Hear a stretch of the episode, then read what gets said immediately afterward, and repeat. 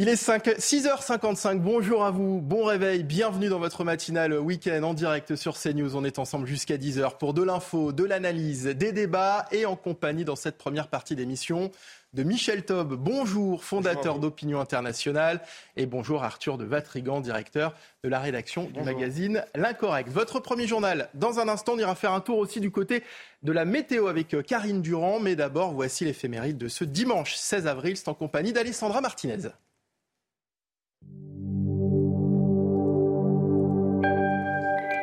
Chers amis, bonjour.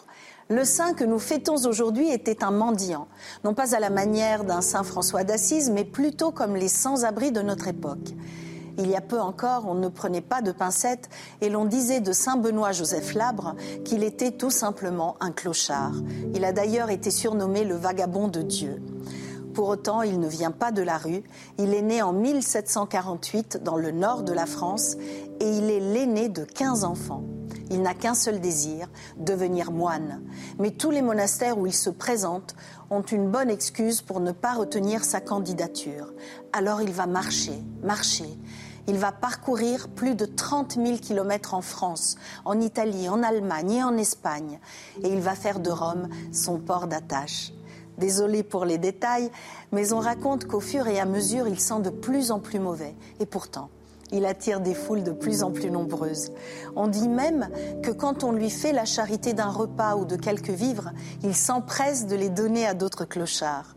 Sa santé, bien sûr, n'était pas très florissante. Et il va mourir en 1783, âgé de seulement 35 ans, dans l'arrière-boutique d'un boucher romain. Et voici maintenant le dicton du jour que l'on doit à Saint Drogon, qui est aussi à l'honneur dans le calendrier. Saint Drogon, pluvieux, en fromenteux. C'est tout pour aujourd'hui. À demain, chers amis. Ciao. Merci beaucoup Alessandra. On passe tout de suite à la météo. Karine Durand, bonne nouvelle, de plus en plus de soleil aujourd'hui. Votre programme avec les déménageurs bretons, des déménagements d'exception. On dit chapeau les bretons. Information sur déménageurs-bretons.fr. L'amélioration se poursuit avec un anticyclone qui s'étale sur tout l'ouest du pays et avec donc du soleil. Un ciel bien dégagé ce matin, hormis parfois quelques bancs de brouillard, de brume qui sont possibles, qui se dissipent en général assez rapidement. Et puis on retrouve encore les restes de la perturbation sur l'est, la région Grand Est, avec quelques pluies vraiment faibles et parfois quelques chutes de neige au-delà de 1003 à 1500 mètres sur les reliefs. Attention au vent méditerranéen qui reste puissant, Mistral, Tramontane, mais surtout la Tramontane à une centaine de kilomètres heure.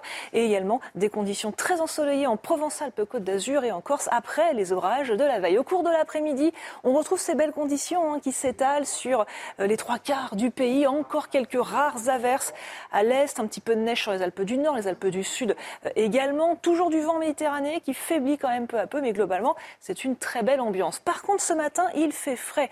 On a même localement dans les campagnes quelques petites gelées blanches sur le nord-ouest, le nord-est, et des valeurs qui sont quand même assez basses hein, dans les grandes villes avec à peine 5 à Paris par exemple, 4 à Brest, 4 également à Grenoble. Au cours de l'après-midi, des conditions qui s'améliorent aussi avec un ressenti de plus en plus printanier sur le sud du pays, jusqu'à 22 à Montpellier. Toujours une petite fraîcheur quand même du côté de l'Est, 10 à 14 degrés sur la région Grand Est. C'était votre programme avec les déménageurs bretons, des déménagements d'exception. On dit chapeau les bretons. Information sur déménageurs-bretons.fr. C'est News, soyez les bienvenus la matinale week-end avec pour commencer les titres de votre journal de 7 heures. Elisabeth Borne déterminée à accélérer et à continuer le travail alors qu'en France, l'âge de départ à la retraite est désormais de 64 ans. Le gouvernement peut-il aussi rapidement tourner la page? Et si oui, comment? Les précisions dès le début de cette édition. La colère de Laurent Berger dans le Parisien ce matin, le patron de la CFDT dénonce la méthode Emmanuel Macron avec une réforme des retraites promulguée trop vite. Il appelle à une manifestation massive le 1er mai.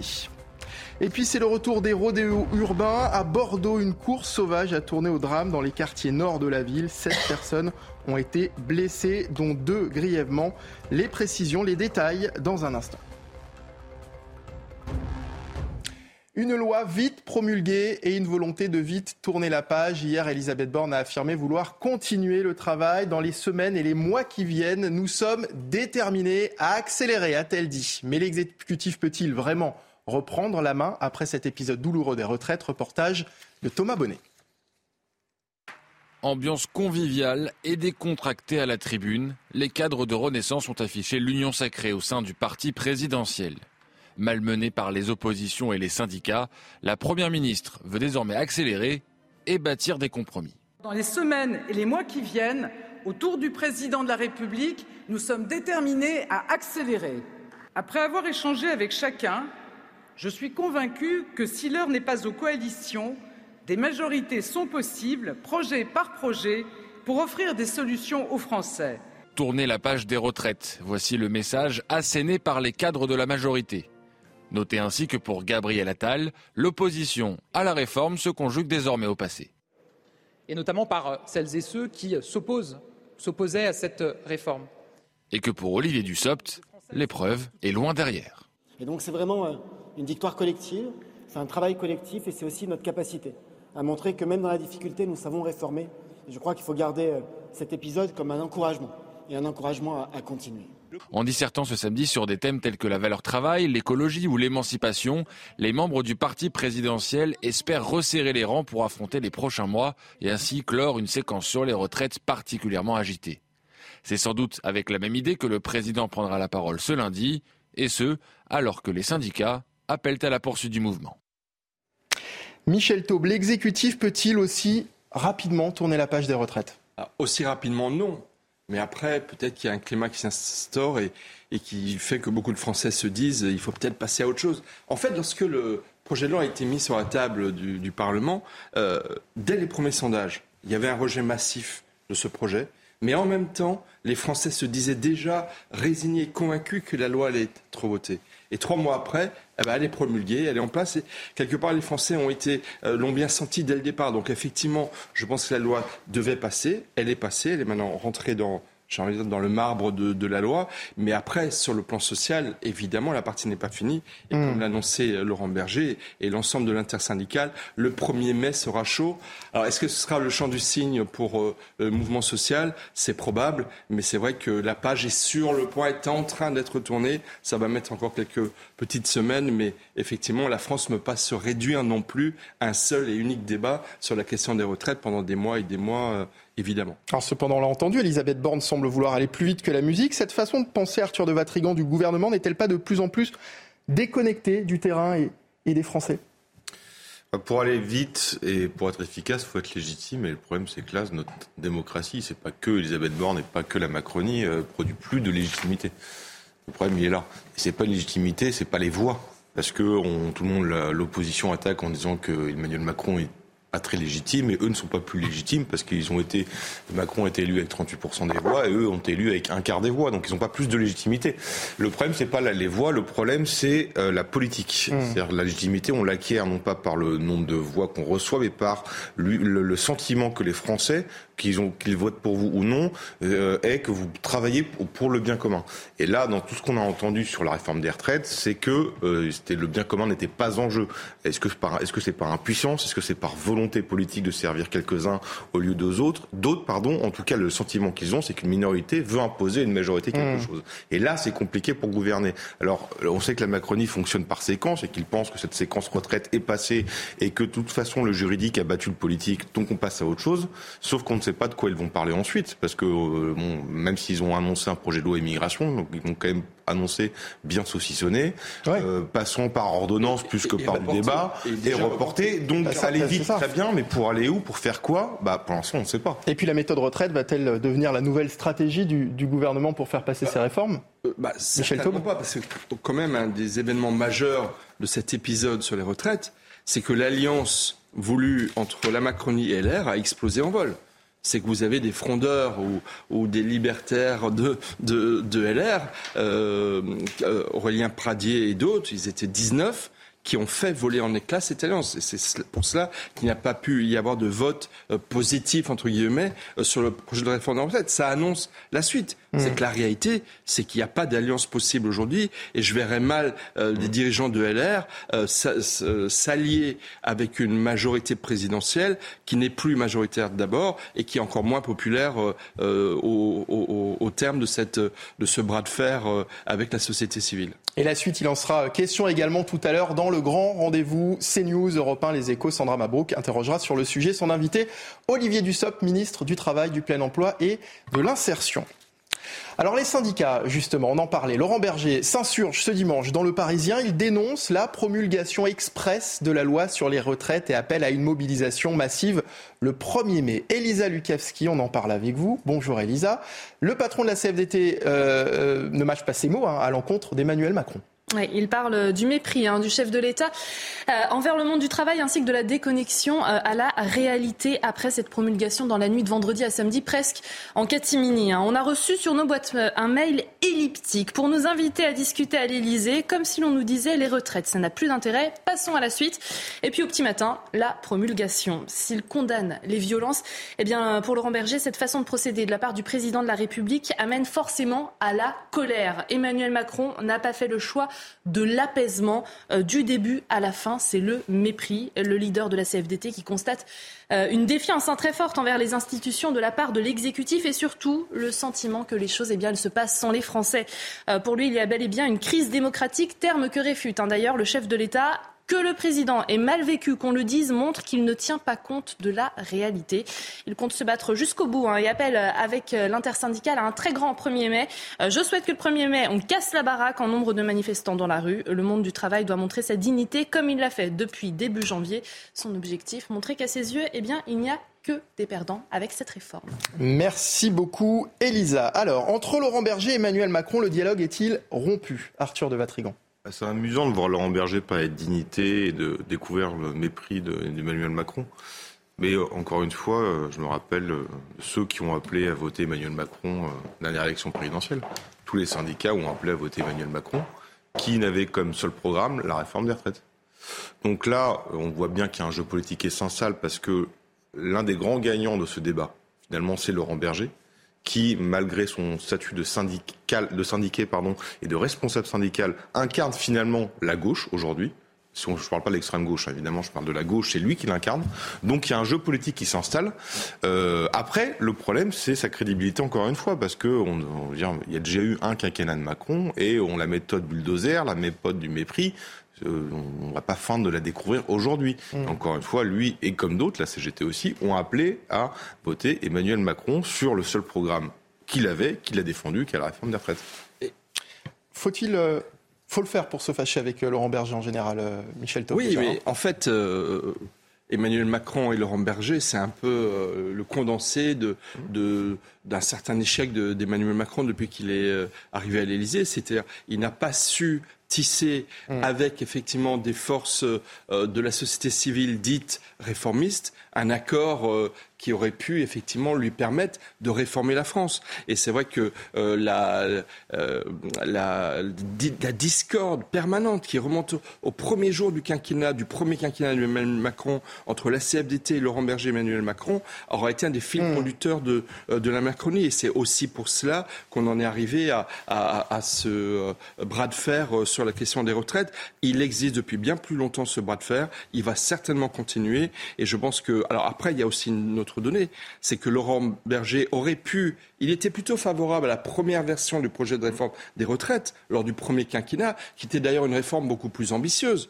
Euh, le système à points, la suppression beaucoup plus poussée des régimes spéciaux, l'individualisation mmh. des régimes de retraite. Bref, quelque part, un projet beaucoup plus audacieux que Laurent Berger était prêt à soutenir. Et là, sur la réforme qui a été présentée, qui a été maintenant adoptée et promulguée, elle était moins ambitieuse et pourtant, la CFDT ne l'a pas suivie. Pourquoi? Parce qu'à la base de la CFDT, eh ben, à la base, ils n'en voulaient pas, les syndiqués. Et donc, il y a aussi, j'ai envie de dire, euh, les positions se radicalisent entre, d'une part, une Macronie qui est un peu trop refermée sur elle-même et effectivement des forces syndicales qui, qui veulent, euh, bah, qui se radicalisent à la base et qui, du coup, poussent leurs dirigeants à être beaucoup plus fermes. Donc, je pense que ce dialogue du sourd, il, a, il n'est pas prêt de se, euh, de se retisser, d'être dépassé. Et je pense que là aussi, ça explique qu'on rentre dans une période où, finalement, mm. les choses ne vont pas, pas pouvoir être réformé dans notre pays. Alors justement, euh, Michel Taube, la CFDT a depuis toujours servi de, contrepoids dans, dans, le dialogue social. Faut-il s'inquiéter pour la suite, maintenant que le dialogue est rompu entre euh, le gouvernement, l'exécutif et la CFDT bah écoutez, euh, je pense qu'effectivement, dans les, les, mois, voire les années qui viennent, la France va être tétanisée. Il n'y a pas de majorité au Parlement.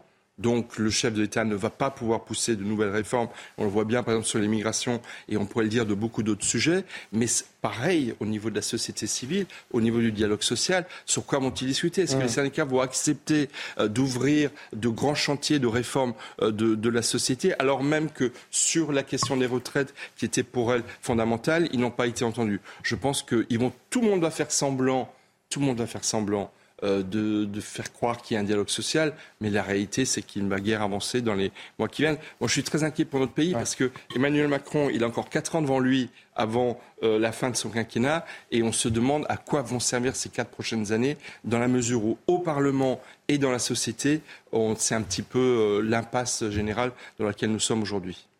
Dans l'actualité à Rennes, une manifestation non déclarée a encore dégénéré hier, alors qu'en début d'après-midi, près de 1200 personnes s'étaient rassemblées dans le calme, la situation a commencé à se tendre moins d'une demi-heure après le départ du cortège. Commerce détérioré, voitures brûlées et toujours affrontement avec les forces de l'ordre. Une gendarme et deux manifestants ont été légèrement blessés. Onze individus ont été interpellés.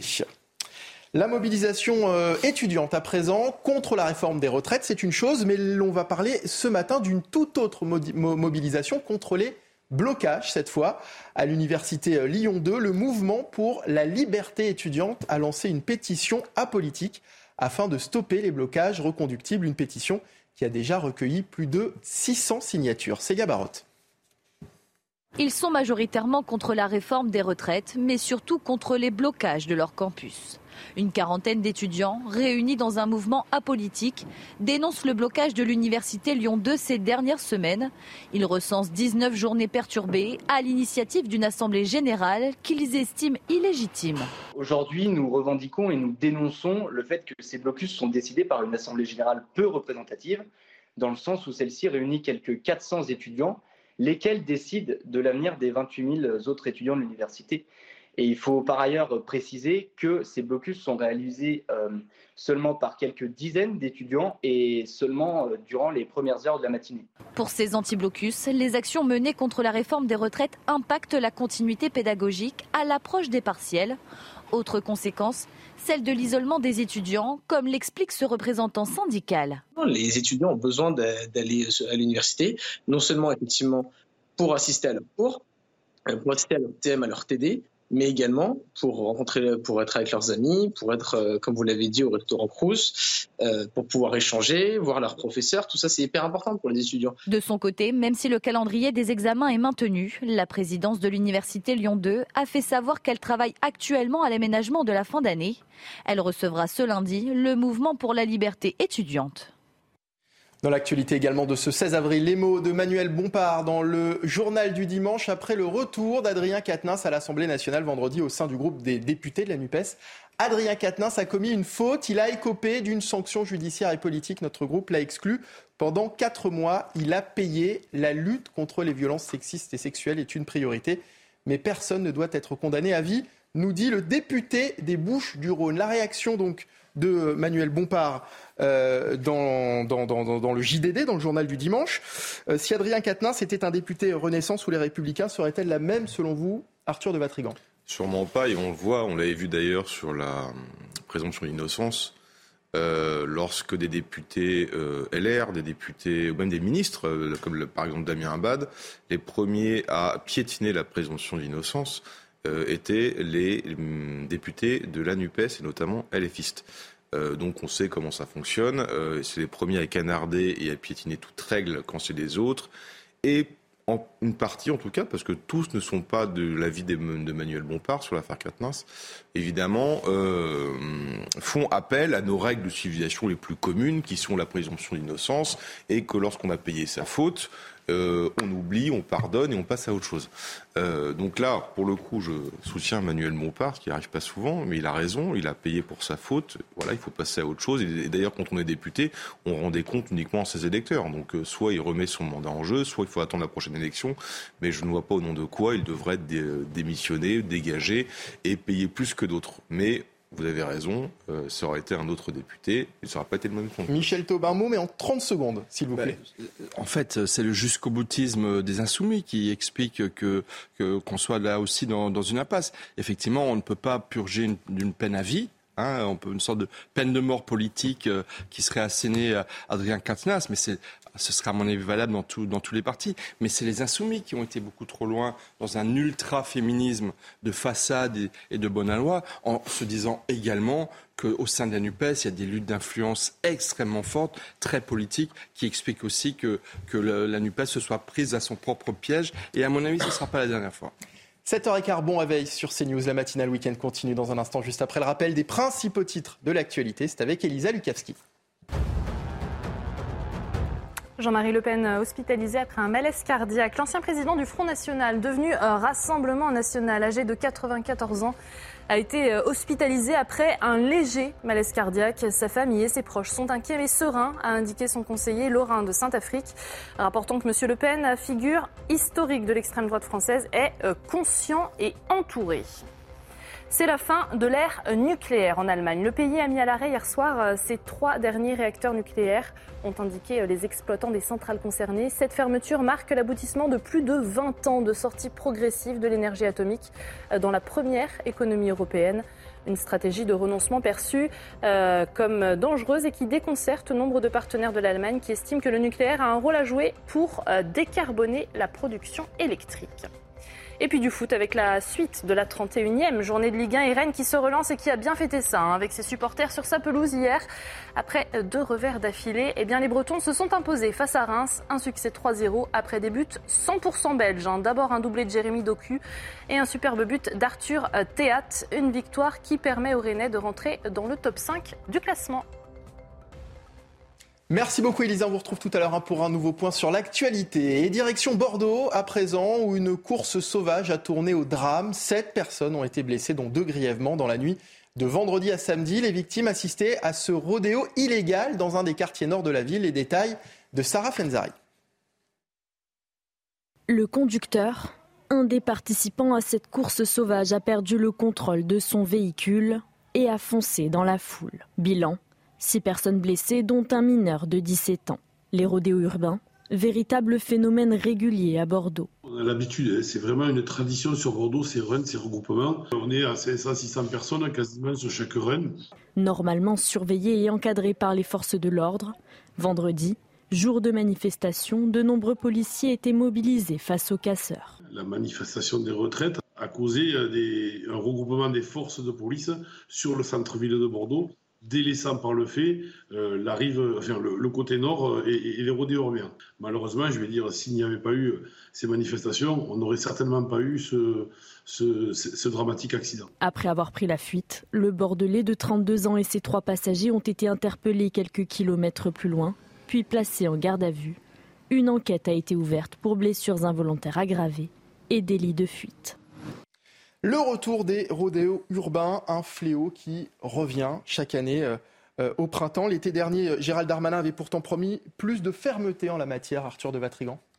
Bah, il parle beaucoup et on voit qu'à chaque fois, malheureusement, dans les faits, ça rien qui change finalement.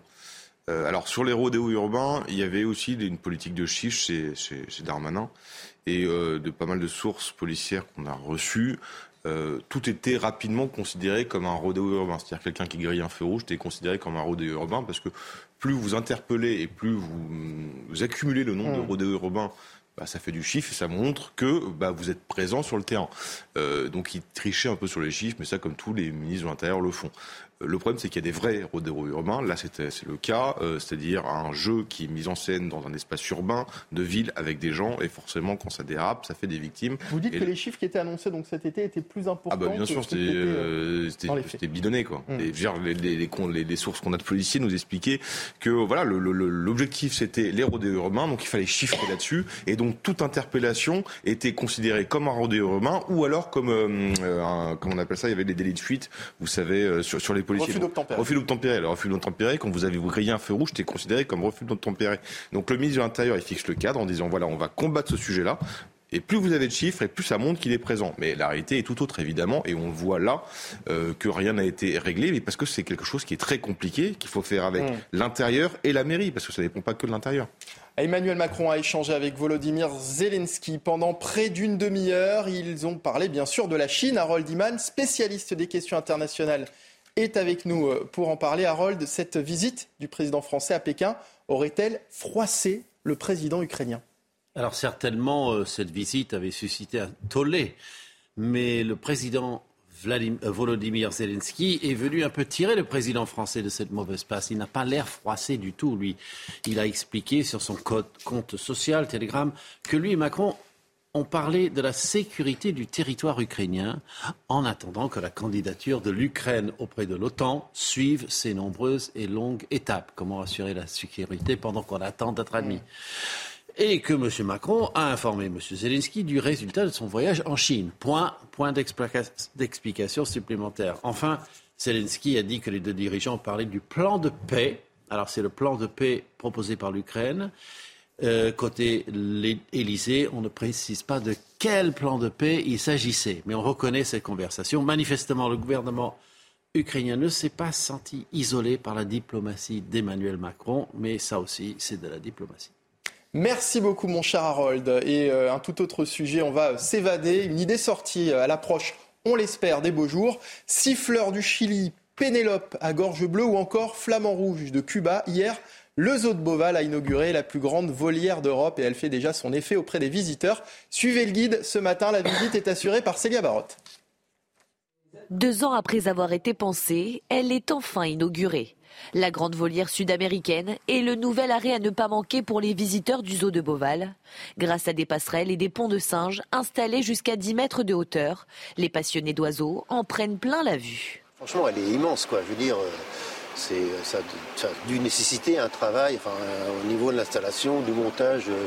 Euh, c'est bien. Hein. On avait l'impression d'être dans un parcours acrobranche en toute sécurité et à la fois de pouvoir euh, observer en bas les oiseaux, les singes euh, à une grande hauteur. Des installations grandioses pour le public, mais surtout pour les plus de 500 oiseaux et trentaines de mammifères accueillis.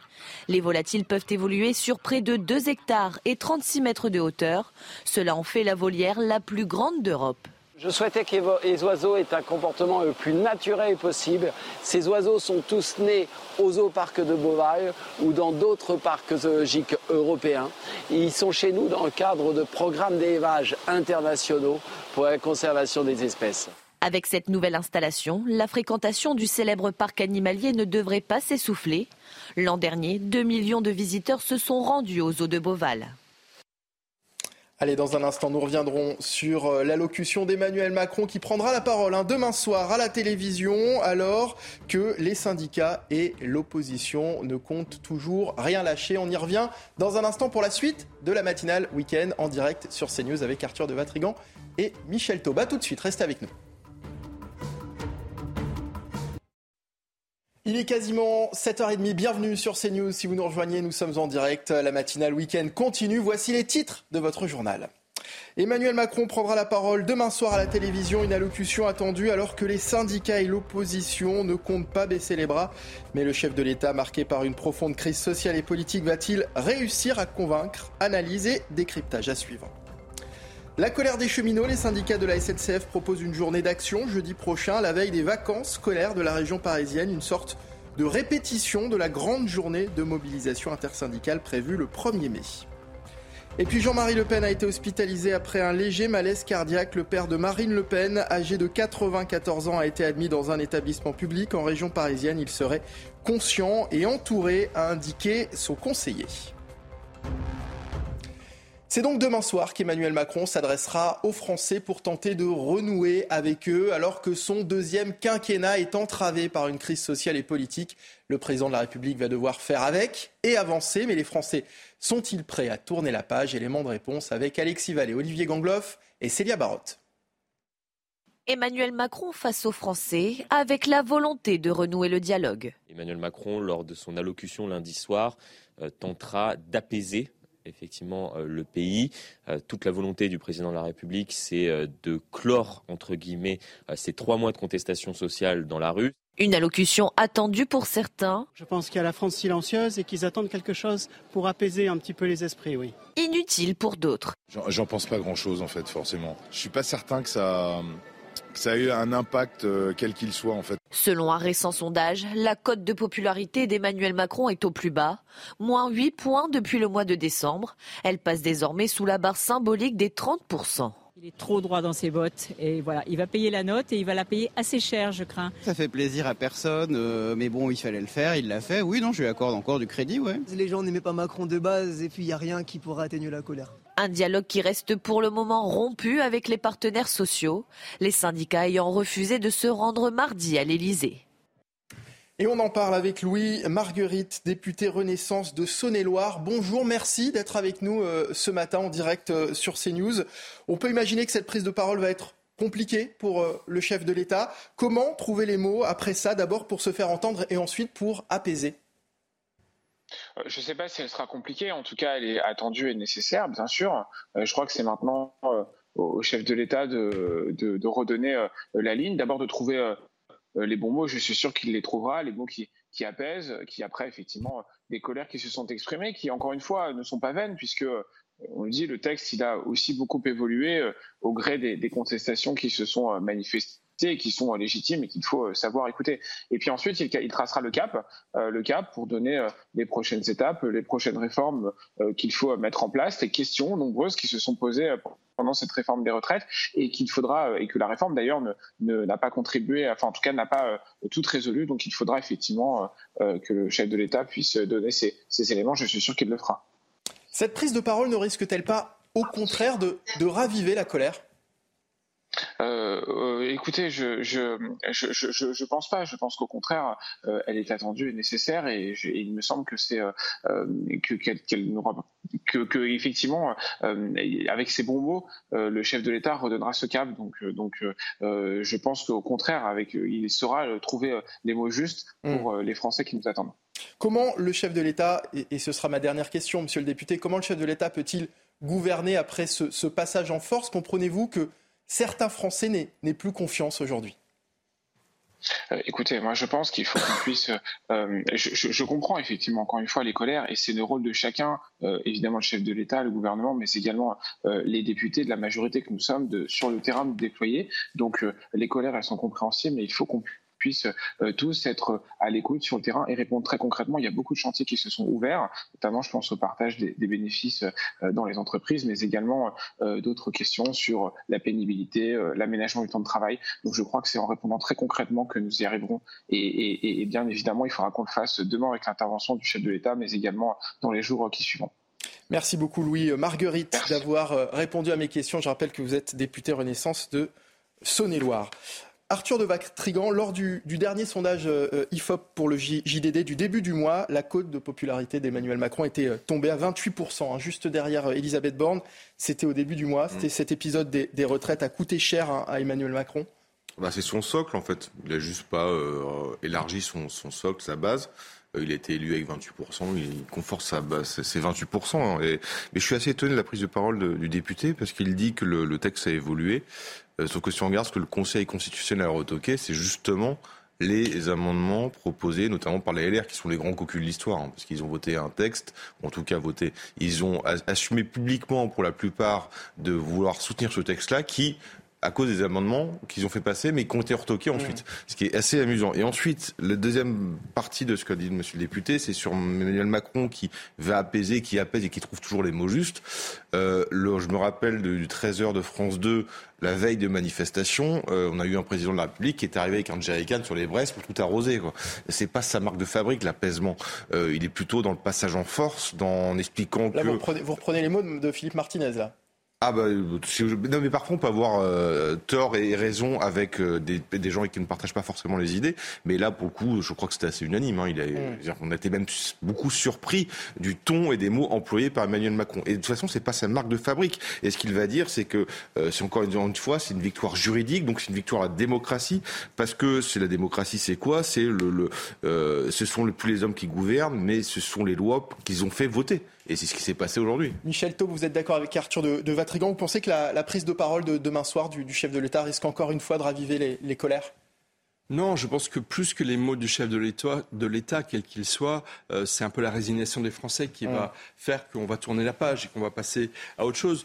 Moi, je pense que vu l'impasse la, politique, la résignation ou l'épuisement des, les deux, manifestants les deux, l'épuisement, parce qu'on est aussi dans un contexte de crise économique, euh, d'hyperinflation, qui fait que les fins de mois sont très très difficiles pour, euh, pour tous nos concitoyens. Euh, mais encore une fois, je pense que surtout euh, euh, l'impasse dans laquelle Emmanuel Macron se retrouve sur le plan politique, il n'a pas de majorité pour prendre- faire passer des projets de loi importants. Et d'autre part, euh, la rupture des, des discussions avec les, les forces syndicales font qu'en fait, qu'est-ce qu'il va faire demain soir? Il va faire en fait un peu comme les vœux du 31 décembre. C'est-à-dire qu'en fait, il va faire un tour d'horizon de tous les projets qu'il voudrait euh, vouloir faire passer à l'avenir, mais en sachant pertinemment qu'il ne pourra pas le faire. On pourrait parler d'immigration, on pourrait parler de, même sur le travail. Il avait annoncé une nouvelle réforme sur le travail, mais avec qui va-t-il la faire voter? Et donc, effectivement, je pense que ça va être une pétition de principe, ça va être des vœux au lieu d'être le 31 décembre, ça sera mi-avril. Mais encore une fois, je pense que ça ne pourra malheureusement pas être suivi des faits parce qu'il n'a plus de majorité pour gou- gouverner. On le sentait déjà à l'issue des législatives l'année dernière. Et là, on en a la confirmation avec l'échec, politique euh, du projet de loi sur la réforme des retraites. Les syndicats de la SNCF proposent une journée de la colère cheminote jeudi prochain, la veille des vacances scolaires de la région parisienne. Nous ne passerons pas à autre chose, déclarent les syndicats qui présentent cette journée comme une étape de préparation aux manifestations du 1er mai. Alexis Vallée.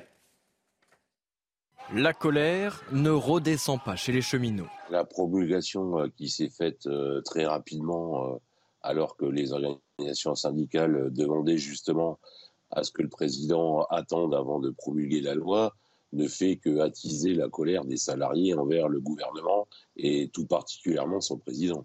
Les quatre syndicats représentatifs de la SNCF ont appelé à une journée d'expression de la colère cheminote jeudi prochain. Une étape de préparation aux manifestations du 1er mai. Il n'y a rien de, de, de figé, euh, toutes les solutions sont, euh, sont possibles et dans chaque région, euh, des manifestations et euh, le mécontentement se fera ressentir euh, très fort face euh, au gouvernement. Selon nos informations, des syndicats d'autres corps de métier pourraient rejoindre le mouvement. Alors les cheminots entendent bien maintenir la pression jusqu'au 1er mai, mais on a vu que ces dernières journées d'action n'avaient pas rencontré le succès attendu. Le combat n'est-il pas perdu pour les syndicats, Arthur de Vatrigan? En tout cas, les- les cheminots, c'est peut-être une chance pour Emmanuel Macron, parce que je ne sais pas qui est le plus détesté par les Français entre les cheminots grévistes et Emmanuel Macron. Et surtout, veille de vacances scolaires. Donc ça, c'est peut-être sa, chance, sachant que le pari d'Emmanuel Macron depuis le début, c'est de euh, jouer le garant du parti de l'ordre. Et donc, plus la colère monte et plus elle devient contestée par les Français, parce que c'est ça les gêne, parce que la violence physique les effraie, parce que les vacances scolaires arrivent et que ça va être compliqué, plus Emmanuel Macron va sortir grandi, parce qu'il incarnera ce qu'il souhaite faire depuis son deuxième parti du premier quinquennat, être le garant du parti de l'ordre. Ça veut dire que selon vous, ces journées d'action desservent la, la- la cause qu'elles défendent? Les cheminots, oui. Les bah, cheminots, oui. C'est- Je pense que les cheminots sont, euh, avec un huissier de justice, un journaliste et Emmanuel Macron, c'est les catégories les plus détestées des Français. Michel Taube. Les- Les vacances scolaires ont commencé pour euh, une partie de, de- Pour la du zone A pays. et la voilà, deux- deuxième phase, on va être en plein milieu des, des vacances scolaires. Euh, Quand même, il faut être euh, honnête. C'est sûr qu'il y a eu un regain de mobilisation syndicale. Il y a eu beaucoup, des milliers d'adhésions dans les, euh, dans les syndicats ces dernières semaines. Mais tout de même, un des objectifs des syndicats, à un moment donné, c'était de mettre la France à l'arrêt. Mm. C'était au mois de février. Et cet objectif n'a pas été atteint. Et d'ailleurs, lorsqu'il y a eu des blocages, genre les raffineries au mois d'octobre, quelques centaines, quelques dizaines parfois euh, de grévistes qui avaient bloqué euh, euh, la- l'accès aux pompes à essence pour des millions de, Français, je suis pas sûr que ça resterait très populaire si dans les semaines ou les mois qui viennent, ils passaient l'action. La réalité, c'est que effectivement tout le monde perd dans cette histoire parce que notamment les forces syndicales n'ont pas réussi et ne vont pas réussir dans les jours qui viennent à bloquer le pays. Et donc là aussi, je pense que c'est un peu un champ du signe. Alors euh, il faut sauver la face. Donc il y aura beaucoup de monde le 1er mai. Ça va être une journée extrêmement forte avec un effet d'annonce euh, jeudi prochain. Mais la réalité, c'est que ensuite, je pense qu'on va effectivement devoir tourner la page parce que encore une fois, tout le sort de, la France et des Français ne se réduit pas à ce bras de fer sur la question des retraites. Michel Taubon l'a vu dans le Parisien, Laurent Berger de la CFDT mise tout sur le 1er mai, alors que la CGT appelle à multiplier les actions à l'image hein, de ce que proposent les cheminots. Y a-t-il divergence de, de stratégie? N'est-ce donc pas le, le prémisse d'une scission intersyndicale Absolument, et c'est absolument capital. Parce qu'en fait, euh, cette fameuse intersyndicale, ce front commun des forces syndicales, ça n'était plus arrivé depuis des, des- des années, des décennies même en France. Et effectivement, je pense que quand je dis tourner la page, ça veut dire notamment que chaque force syndicale va commencer à reprendre son petit bonhomme de chemin, sa manière de manifester pour la CGT de façon plus radicale. Regardez par exemple les cadres chrétiens qui étaient dans cette inter- intersyndicale. Ils vont pas y rester éternellement. Donc effectivement, le 1er mai, pour la photo de famille, il va y avoir une union de toutes les forces syndicales. Mais la réalité, c'est qu'effectivement, ça commence à tanguer de tous les côtés. Il y a des initiatives qui sont prises que tout le monde ne va pas suivre. Et effectivement, là aussi, tourner la page, ça veut dire que chaque force syndicale va reprendre son, son bonhomme de chemin. Dans le reste de l'actualité, Jean-Marie Le Pen a été hospitalisé après un léger malaise cardiaque. Le père de Marine Le Pen, âgé de 94 ans, a été admis dans un établissement public en région parisienne. Sa famille et ses proches sont inquiets, mais sereins, a indiqué son conseiller. Il serait conscient et entouré. En février 2022, Jean-Marie Le Pen avait déjà été hospitalisé à la suite d'une forme légère d'AVC. Le Rassemblement euh, national qui lance son association contre le wokisme. Le parti entend lutter contre ce qu'il appelle la dérive woke à travers une association qu'elle souhaite transpartisane, mais pour l'heure seul le RN et un sénateur reconquête en font partie. Reportage Solène Boulan. Les députés du Rassemblement national ont lancé l'Association des parlementaires contre le wokisme, idéologie qui dénonce les discriminations mais qu'ils considèrent comme communautaristes. C'est un sujet grave euh, qui met en cause euh, l'organisation de notre société, euh, sa vision du monde, son histoire, l'esprit scientifique, les lumières. C'est une entreprise multiforme qui représente un véritable danger pour la société occidentale, française en particulier, mais pas seulement française. L'objectif, agir sur le plan législatif avec des propositions de loi contre l'écriture inclusive, ce qu'ils appellent la propagande LGBT ou encore les réunions genrées. Des thématiques chères à leur rival Éric Zemmour. Alors le RN cherche-t-il à occuper un terrain investi par l'ancien candidat ces derniers mois? Non, rétorquent les députés frontistes qui revendiquent leur autonomie. Tous espèrent tout de même une association transpartisane, vouée à l'échec selon certains députés de gauche.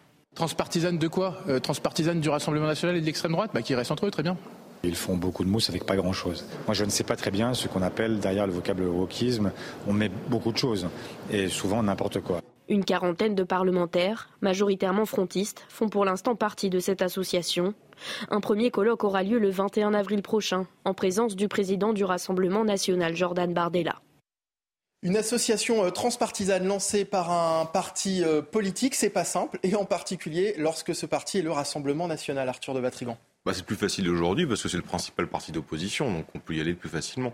C'est assez amusant, c'est que ça ressemble un peu à une union des droites, euh, cette association transpartisane, parce qu'on imagine mal des députés de gauche, même dites de la gauche républicaine, les rejoindre. En tout cas, c'est une initiative qui est vraiment intéressante pour deux raisons. Un, parce que le Rassemblement national, c'est pas généralement sur ces sujets-là qu'ils vont, et là, c'est intéressant de les voir aller sur ce sujet-là, et surtout d'y aller avec un objectif qui est de comment combattre le wokisme, qui en effet, est une menace à prendre très au sérieux très au sérieux pardon, et qui a des conséquences dramatiques, comment le combattre d'un point de vue législatif Éric Zemmour le combat d'un point de vue médiatique, culturel si vous voulez, mais n'a pas d'influence politique. Là, c'est le combattre politiquement, donc c'est intéressant, et euh, je serai au colloque le 21 avril pour voir de quoi il retourne exactement. Michel Taupe, ces thématiques avaient été jusqu'ici mises de côté par le RN, alors qu'Éric Zemmour en avait fait un de ses thèmes de campagne. Pourquoi s'y intéresse-t-il euh, aujourd'hui, selon Alors, vous c'est Jordan Bardella, c'est pas Marine Le Pen hein, qui Mm. va introduire le, euh, le colloque. Donc, ce n'est pas encore euh, un investissement massif du, euh, du RN. Et puis, je voudrais dire aussi autre chose, c'est que euh, la droite nationaliste n'a pas le monopole, le monopole de la lutte contre le wokisme. Parce qu'en fait, le wokisme, ce communautarisme, cette mise en, en exergue de la race, ce qui est totalement euh, euh, incongru euh, avant toute considération nationale, c'est absolument extrêmement dangereux. Et vous avez d'autres forces politiques qui sont très engagées, vous avez des radicaux, etc. Mais effectivement, enfin un débat de valeurs sur le terrain de questions fondamentales, ça fait du bien parce que quand on se souvient de l'élection présidentielle l'année dernière, tous les vrais grands débats de société avaient quand même été largement éludés par les candidats. Allez, il est 8h moins le quart. Merci de nous rejoindre en direct sur CNews. La matinale week-end se poursuit dans un instant. Mais d'abord, voici le rappel des principaux titres de l'actualité de ce dimanche. C'est avec, euh, euh, avec vous, Elisa Lukavski.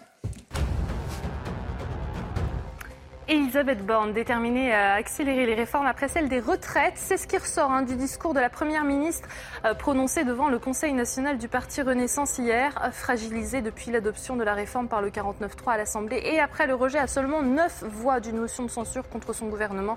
Eh la Première ministre a prôné l'humilité, le respect et euh, l'attention pour être à l'écoute, je cite, des Français. Mépris du chef de l'État envers le monde du travail, déconnexion avec la réalité. Laurent Berger ne mâche pas ses mots aujourd'hui dans une interview accordée à nos confrères du Parisien. Le secrétaire général de la CFDT qui appelle à un grand 1er mai et à une mobilisation massive hein, pour continuer à dire non aux 64 ans euh, comme âge légal de départ à la retraite. La Chine est un sommet pour la paix au cœur des discussions entre Emmanuel Macron et Volodymyr Zelensky. Les présidents français et ukrainiens ont eu une conversation de près d'une heure et demie hier pour revenir sur la visite du chef de l'État français en Chine.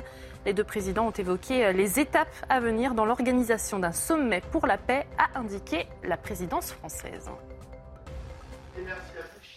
Je vous retrouve tout à l'heure, bien sûr, pour un nouveau point sur l'actualité. L'entreprise française Sego est sur le point d'être reprise par une multinationale américaine. Cette PME est spécialiste dans les robinetteries industrielles de chaufferie nucléaire.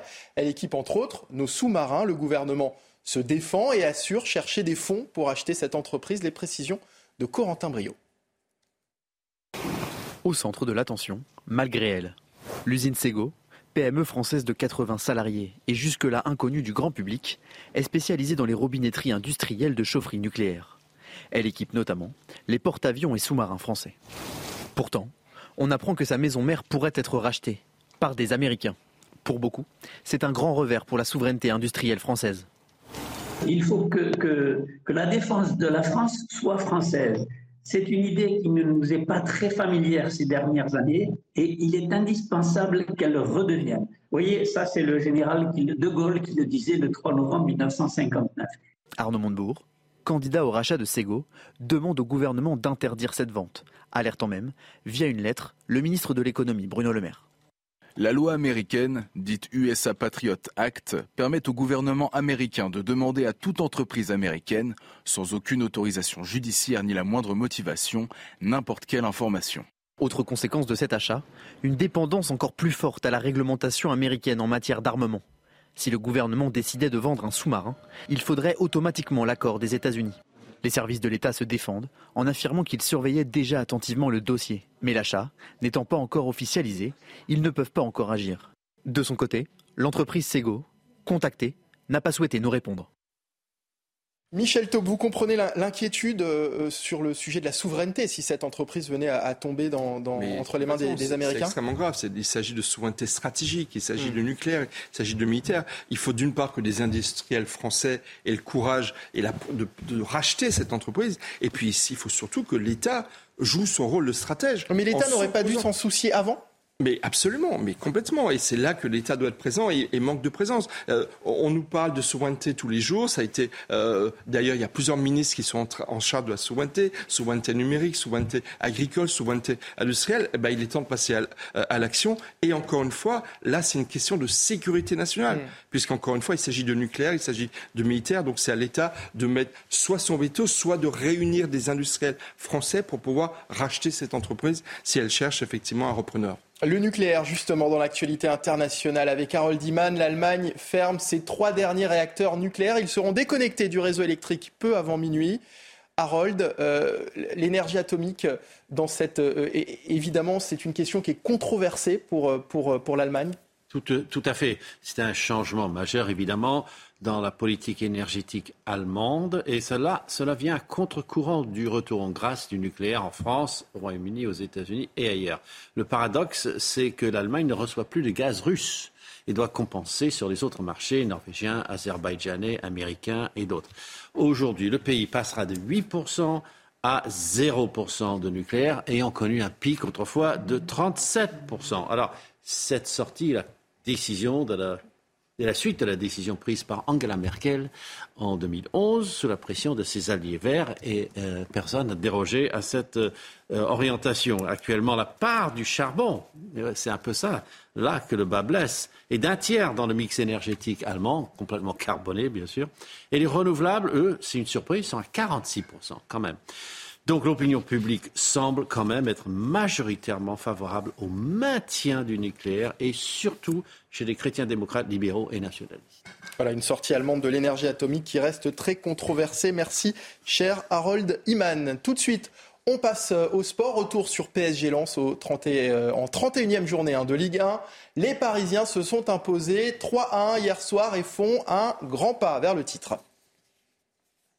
Votre programme avec Groupe Verlaine, installation photovoltaïque pour réduire vos factures d'électricité. Groupe Verlaine, connectons nos énergies. Au bout de la semaine la plus dure de sa vie d'entraîneur, Christophe Galtier fait face au dernier grand défi de sa saison. Messi et Mbappé sont eux aussi très attendus. L'entame est équilibrée, mais bascule très vite sur un geste non contrôlé.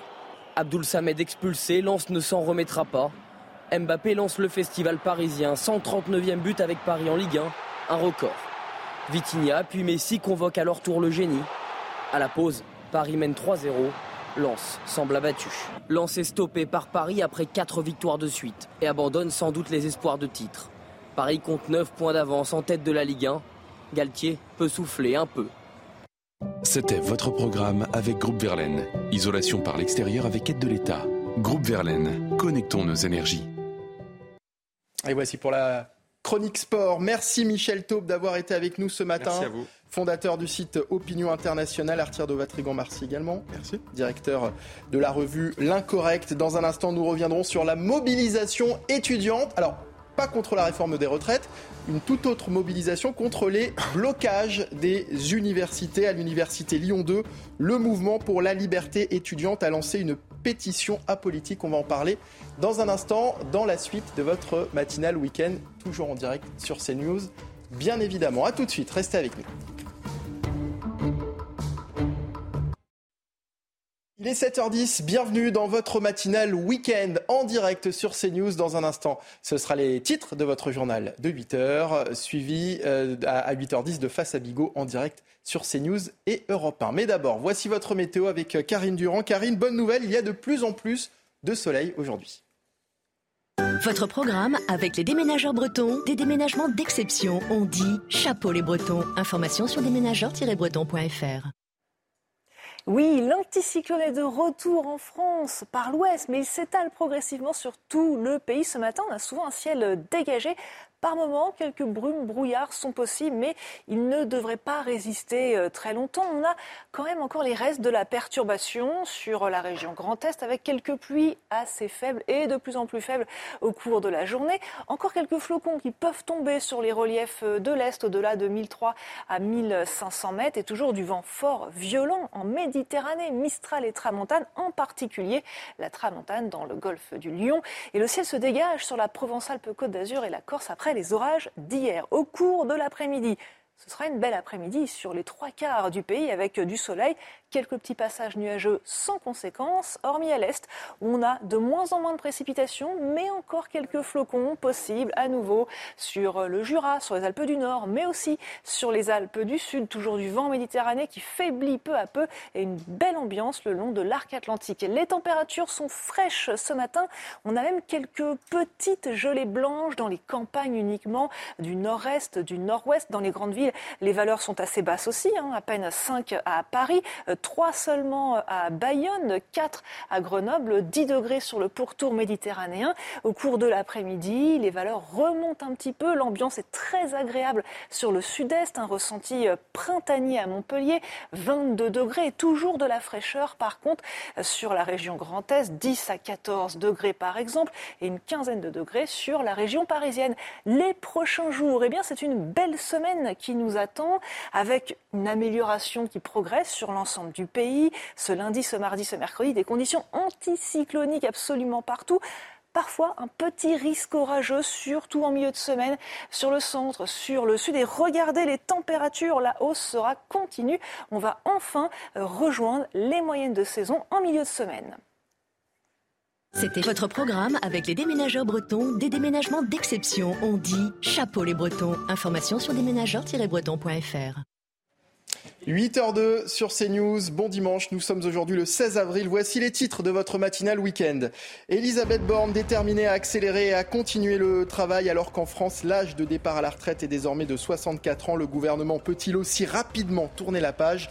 Et si oui, comment? Les précisions dès le début de cette édition. La colère de Laurent Berger dans Le Parisien ce matin, le patron de la CFDT dénonce la méthode Emmanuel Macron avec une réforme des retraites promulguée trop vite et appelle à une manifestation massive le 1er mai. Jean-Marie Le Pen a été hospitalisé après un léger malaise cardiaque. Le père de Marine Le Pen, âgé de 94 ans, a été admis dans un établissement public en région parisienne. Il serait conscient et entouré, a indiqué son conseiller. Et puis c'est le retour des rodéos urbains. À Bordeaux, une course sauvage a tourné au drame dans les quartiers nord de la ville. Six personnes ont été blessées, dont deux grièvement. Et puis dans l'actualité également, la mobilisation euh, étudiante contre la réforme des retraites, c'est une chose, mais l'on va parler ce matin d'une toute autre mobilisation contre les blocages. Cette fois, à l'université Lyon 2, le mouvement pour la liberté étudiante a lancé une pétition apolitique afin de stopper les blocages reconductibles, une pétition qui a déjà recueilli plus de 600 signatures. Célia Barotte. Ils sont majoritairement contre la réforme des retraites, mais surtout contre les blocages de leur campus. Une quarantaine d'étudiants, réunis dans un mouvement apolitique, dénoncent le blocage de l'université Lyon 2 ces dernières semaines. Ils recensent 19 journées perturbées à l'initiative d'une assemblée générale qu'ils estiment illégitime. Aujourd'hui, nous revendiquons et nous dénonçons le fait que ces blocus sont décidés par une assemblée générale peu représentative, dans le sens où celle-ci réunit quelques 400 étudiants lesquels décident de l'avenir des 28 000 autres étudiants de l'université. Et il faut par ailleurs préciser que ces blocus sont réalisés euh, seulement par quelques dizaines d'étudiants et seulement euh, durant les premières heures de la matinée. Pour ces anti-blocus, les actions menées contre la réforme des retraites impactent la continuité pédagogique à l'approche des partiels.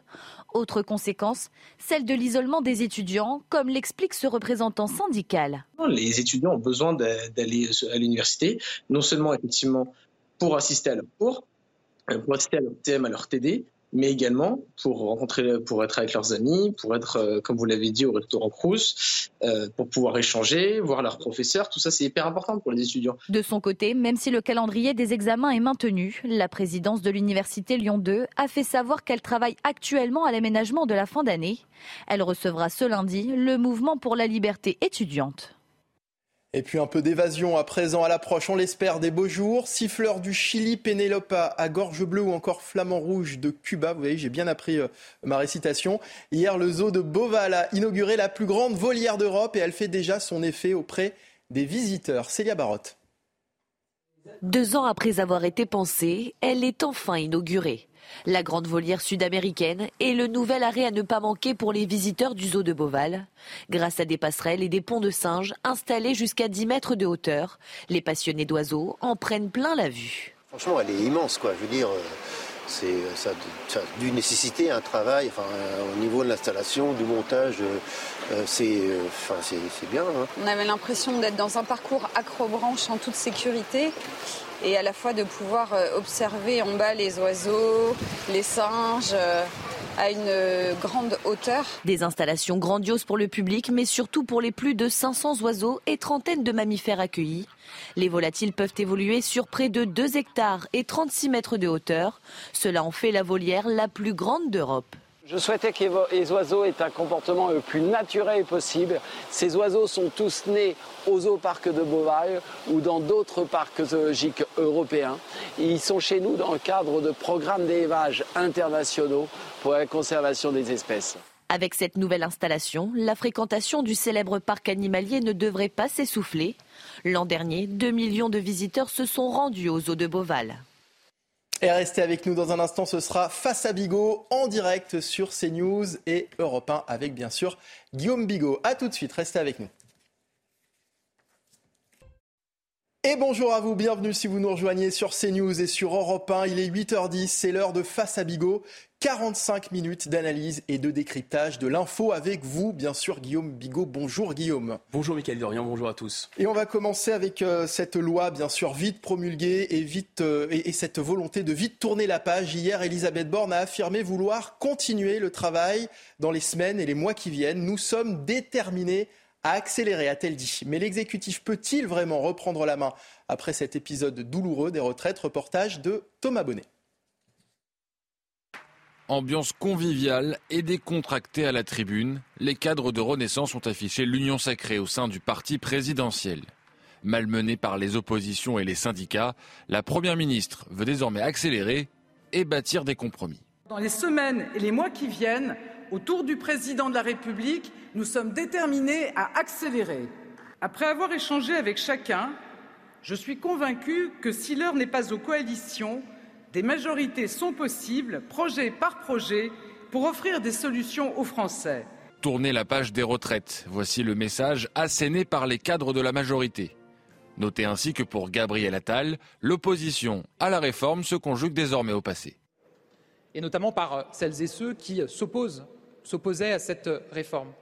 Et que pour Olivier Dussopt, l'épreuve est loin derrière. Et donc c'est vraiment une victoire collective, c'est un travail collectif et c'est aussi notre capacité à montrer que même dans la difficulté, nous savons réformer.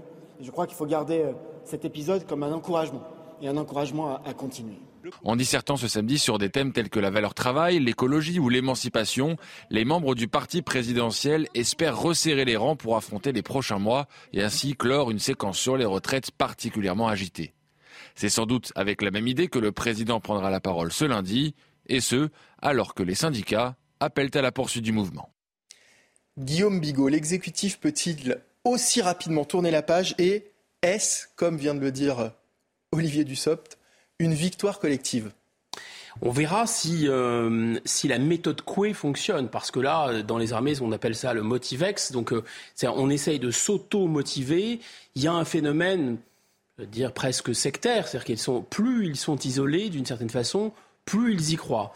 La réforme la plus simple, avec euh, un accord, a priori, un, deal politique passé avec LR, ils calent, ils sont complètement euh, à fond de cale et isolés. Maintenant, puisque cette réforme la plus facile, la plus centrale, enfin la plus facile en tout cas, euh, par rapport à l'identification d'une majorité, puisqu'ils sont au lendemain des législatives, le président de la République a découvert un peu surpris qu'il était, qu'il n'avait pas de majorité à l'Assemblée nationale pour gouverner. Euh, donc la seule majorité sur laquelle s'appuyait, c'était LR. C'était a priori extrêmement facile, en tout cas sur le papier, de s'allier avec LR sur une réforme euh, portant sur, le, sur l'allongement de la durée de cotisation. Et ça ne fonctionne pas. Donc ça me fait penser à cette, cette espèce de, de, plaisanterie qui avait cours euh, dans les milieux d'extrême gauche dans les années 70 concernant le président Mao. C'est-à-dire, je suis au pied du mur, au bord du gouffre, et donc il est temps de lancer le grand bond en avant. Donc là, a priori, la réforme qui était facile, elle est bloquée, elle devient un chemin de croix. Ils n'ont plus de majorité uniquement avec LR, ce qui était normalement prévu. Et qu'est-ce que dit Mme Borne et qu'est-ce que dit l'exécutif? Écoutez, on va élargir la majorité et on va multiplier les réformes. Donc effectivement, ça n'est à ni rien comprendre. Enfin, ça ressemble vraiment à une attitude mmh. sectaire. Si l'heure n'est pas, si n'est pas aux coalitions, hein, c'est ce que dit Elisabeth Borne, des majorités sont possibles projet par projet. Qu'est-ce que ça veut dire? Est-ce que la, la, nouvelle stratégie euh, retraite, la stratégie retraite ne va pas devenir la nouvelle stratégie du, du gouvernement? Mais sauf que c'est la stratégie et la seule possible depuis le, soir du second tour des législatives. Ils ont l'air de redécouvrir l'eau chaude. Mais à partir du moment où ils sont minoritaires à l'Assemblée nationale, où le président de la République ne peut pas compter sur un fait majoritaire, de toute façon, il fallait fonctionner comme ça. Et de toute façon, c'est comme ça qu'ils ont fonctionné. Donc là, ils ont l'air de redécouvrir l'eau chaude. Simplement, l'ambition réformatrice, passer d'une réforme à une autre. Si vous voulez, on a aussi cette impression euh, qu'il y a si vous voulez, une, comment on fonctionne un peu comme dans, dans, dans les start-up. C'est-à-dire, on a euh, un cahier des charges et euh, un tableau Excel et on a des, des, des, cases. Alors là, on a coché. Donc, la réforme, la, enfin, la plus difficile, je répète, hein, il y a un vrai paradoxe dans cette réforme. C'était la plus difficile à faire passer vis-à-vis -vis de l'opinion publique. À mon avis, on n'en est pas encore sorti. On va en reparler. Mais c'était la plus facile sur le plan euh, de l'identification d'une majorité à l'Assemblée nationale. Puisque sur le papier, je répète, ceux qui soutiennent le président de la République, grosse minorité, mais minorité tout de même, plus LR, ça devait largement passer. Or, ce n'est pas passé. Donc, eux, ils cochent, ils disent bon, bah, c'est ce qu'il y a de plus difficile, on l'a fait. Un peu comme, le, un peu comme le business plan d'une entreprise, en Totalement fait. Totalement comme le business plan d'une entreprise, on passe à autre chose. Et l'autre paradoxe, premier paradoxe, donc ils n'ont pas de majorité, mais en même temps, euh, ils n'ont pas l'assentiment des Français, mais ils ont normalement une majorité à l'Assemblée. Le deuxième paradoxe est simple, c'est que normalement, euh, là, on nous raconte qu'il y a tout un catalogue de réformes et qu'on va cocher toutes les cases pour dérouler tout un plan extraordinaire, un, un ghost plan, mais en fait, rappelons-nous de la séquence de la présidentielle, la seule réforme clairement annoncée, le seul cap, le seul horizon euh, du président de la République, peut-être mis à part l'euthanasie, autre horizon euh, vraiment pas très folichon et pas très enthousiasmant euh, pour le peuple français, même si c'est une réforme importante, le seul, c'était la réforme des retraites. Donc de toute façon, euh, c'est pas comme s'il y avait quelque chose de très clair à l'avenir, où l'horizon était d'une certaine façon enfin, débouché et lointain, où on dit, euh, voilà, euh, les Français s'attendent à ce qu'on passe à des choses qui sont peut-être plus sympathiques, comme l'aménagement du temps de travail, comme des réformes qui seraient un peu plus populaire dans lequel on pourrait trouver des majorités. Mais de, quoi s'agit-il d'ailleurs? Vous comprenez, il y a quelque chose qui est très curieux, c'est-à-dire qu'ils ont l'air de vouloir dire qu'ils maîtrisent la situation, qu'ils ont coché cette case et qu'il y en a plein d'autres derrière. Et d'ailleurs maintenant, on accélère, on va vers toutes ces réformes. Mais quelles sont ces réformes? Eux-mêmes, je ne suis même pas sûr qu'ils le sachent, puisque le président de la République fait absolument incroyable. Sous la Ve République, s'est fait réélire sans programme. C'est juste un point de détail. C'est donc demain que le président de la République s'adressera aux Français pour tenter de renouer avec eux, alors que son deuxième quinquennat est entravé par une crise sociale et politique. Emmanuel Macron va devoir faire avec et avancer, mais les Français sont-ils prêts à tourner la page? Élément de réponse avec Alexis Vallée, Olivier Gangloff et Célia Barotte. Emmanuel Macron face aux Français avec la volonté de renouer le dialogue. Emmanuel Macron, lors de son allocution lundi soir, euh, tentera d'apaiser effectivement euh, le pays. Euh, toute la volonté du président de la République, c'est euh, de clore, entre guillemets, ces trois mois de contestation sociale dans la rue. Une allocution attendue pour certains. Je pense qu'il y a la France silencieuse et qu'ils attendent quelque chose pour apaiser un petit peu les esprits, oui. Inutile pour d'autres. J'en pense pas grand-chose en fait, forcément. Je suis pas certain que ça ça a eu un impact euh, quel qu'il soit en fait. Selon un récent sondage, la cote de popularité d'Emmanuel Macron est au plus bas, moins 8 points depuis le mois de décembre. Elle passe désormais sous la barre symbolique des 30%. Il est trop droit dans ses bottes et voilà, il va payer la note et il va la payer assez cher, je crains. Ça fait plaisir à personne, euh, mais bon, il fallait le faire, il l'a fait. Oui, non, je lui accorde encore du crédit, ouais. Les gens n'aimaient pas Macron de base et puis il n'y a rien qui pourra atténuer la colère. Un dialogue qui reste pour le moment rompu avec les partenaires sociaux, les syndicats ayant refusé de se rendre mardi à l'Élysée. Guillaume Bigot, vous me disiez juste avant ce sujet que la stratégie d'Emmanuel Macron, dans le contexte actuel, était la seule possible. On voit en tous les cas ce que ça lui coûte. On vient d'entendre, hein, sa cote de, de, popularité est tombée euh, sous les 30%, à 28%. Cette histoire des retraites lui coûte donc finalement très cher. Oui, la stratégie consistant à, comme ils disent dans la Macronie, changer la playlist, c'est-à-dire euh, on va passer à un autre sujet, à une autre séquence, parce que tout est organisé un peu en séquence, je répète, un peu comme dans les startups, mais aussi comme dans les agences de com. Hein. Telle semaine, tel mois, c'est dû. Il y a, vous savez, il y a un Gantt, il y a une mm. espèce de, de, de, grand tableur Excel comme ça de toutes leurs mesures, parce qu'ils se pensent en entreprise, ils ne savent pas qu'ils gouvernent un État, ils pensent qu'ils gouvernent une startup, ou managent une startup. Euh, le problème, c'est que les Français, je répète, ne sont pas au courant de la suite des événements. Et il n'y a pas d'attente, il n'y a pas d'appétence, il n'y a pas. Donc, si vous voulez, tout est, tout est à faire d'une certaine façon. Donc là, lundi soir, que va-t-il se passer ou pouvoir être dit?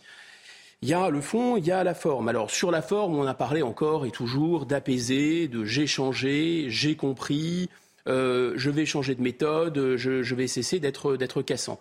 Ça ne sera jamais que la troisième, la quatrième ou la cinquième fois. On peut en citer quelques-unes rapidement. Euh, le soir, euh, la grande allocution des Gilets jaunes, c'est j'ai compris ce qui s'est passé dans le pays, je vais désormais consulter. c'est le grand débat. On se souvient aussi de l'interview avec euh, Darius Rochemin euh, pendant la crise sanitaire, la sortie de la crise sanitaire. J'ai découvert la France, j'ai appris à aimer les Français. Euh, grosso modo, je vais un peu me calmer, je vais mettre de, voilà, je vais, je vais, je vais prendre du, sirop euh, terralène. Enfin, il n'a pas dit ça, mais enfin, c'est ce que ça voulait dire un peu. Je vais vraiment me maîtriser et je vais prendre des décisions, disons, maintenant en consultant les uns et les autres un mois plus tard, je vous rappelle, un mois plus tard, il, euh, avait envie d'emmerder les non-vaccinés, hmm. alors qu'il avait promis un mois avant d'apaiser. Et puis, on se souvient aussi de euh, la séquence pendant l'élection, c'est-à-dire euh, les Français en ont assez des réformes qui tombent d'en haut, il faut désormais dialoguer. Bon, je pense que ce disque-là, il est malheureusement un peu rayé. C'est-à-dire que sur la méthode, ça va être, à mon avis, très compliqué. Sur le fond, Évidemment, c'est enjambé, enjambé, euh, c'était difficile, euh, il fallait le faire, je l'ai fait, je me suis sacrifié d'une certaine façon, mais il va falloir trouver, euh, disons, quelque chose pour projeter le pays dans l'avenir et pour, d'une certaine façon, le déconfiner. D'ores et déjà, qu'est-ce qu'on sait? On connaît la forme de cette prise de parole. Ça va être une prise de parole assez formelle. On peut imaginer que s'il voulait changer Mme Borne lundi ou annoncer aux Français qu'il changeait Mme Borne lundi, ce serait pour changer vraiment de programme, ce serait pour changer un peu sa méthode de gouvernement. Et probablement n'utiliserait-il pas cette forme-là? Donc il ne va pas le faire. Sur le plan politique, je répète, il est obligé d'une certaine façon, un peu comme dans un vélo, s'il ne pédale pas, il tombe. Là, il y a vraiment un risque qu'il soit d'une certaine façon politiquement confinés. Ils n'ont plus justement cet apport des LR à l'Assemblée, en tout cas c'est pas sûr du tout. Et sur le reste, trouver des majorités avec les uns, avec les autres, là, je pense que c'est au-delà de tel ou tel parti, c'est vraiment le législateur, c'est le Parlement lui-même qui est d'une certaine façon échaudé pour ne pas parler des Français. Donc attendons, attendons de voir. Attendons demain soir trouver les mots pour apaiser, vous le disiez, c'est dans la forme, puisque les Français maintenant, vous, avez même dit que le disque était, était rayé, mais est-ce que cette prise de parole ne risque pas d'avoir l'effet inverse finalement, c'est-à-dire d'attiser encore une fois les colères? Je pense que euh, si... Euh, on attend, c'est une prise de parole qui est très attendue. On, a envie de dire que finalement, euh, il est obligé de prendre la parole mais que le fait de le faire eh ben, risque encore une fois de, de, de, mettre le feu aux poudres.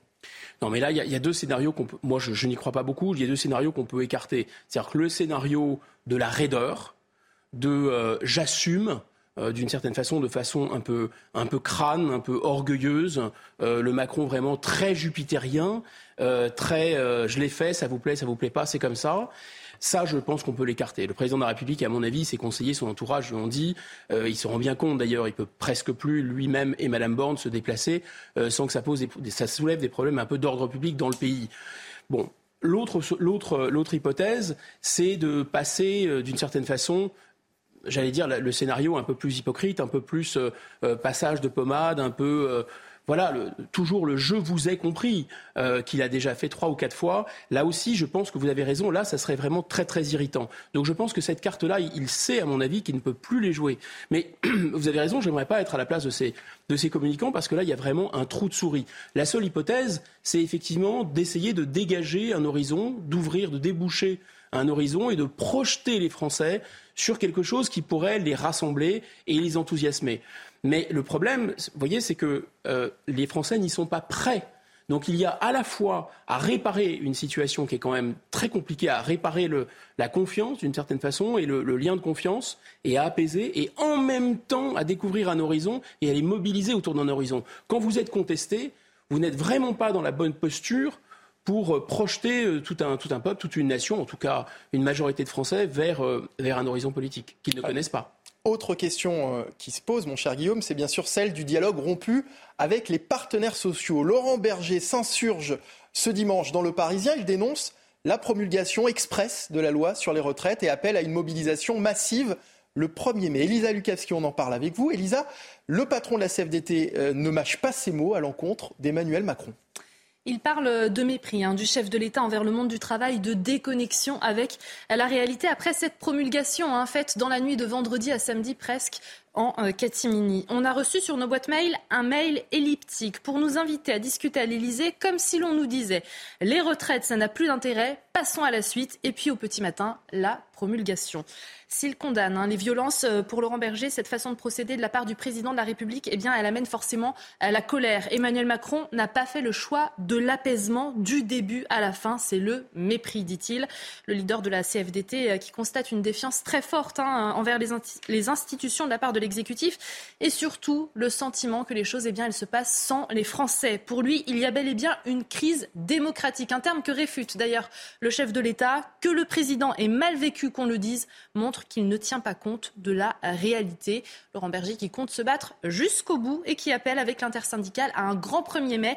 Euh, je souhaite que le 1er mai, on casse la baraque en nombre de manifestants dans la rue. Le monde du travail doit montrer sa dignité comme il l'a fait depuis début janvier. Son objectif, eh bien, c'est de montrer qu'à ses yeux, avec cette réforme des retraites, il n'y a que des perdants.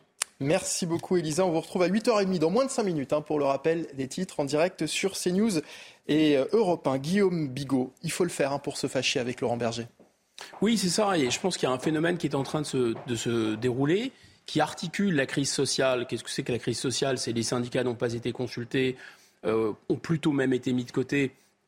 Et les syndicats voulaient, euh, et notamment la CFDT, quitte à, à accorder au gouvernement, disons, le bénéfice d'une extension pour certaines catégories de salariés du passage de 62 à 64 ans, des contreparties, des contreparties sans doute pour les travailleurs de première et deuxième ligne, des contreparties en termes de pénibilité, etc.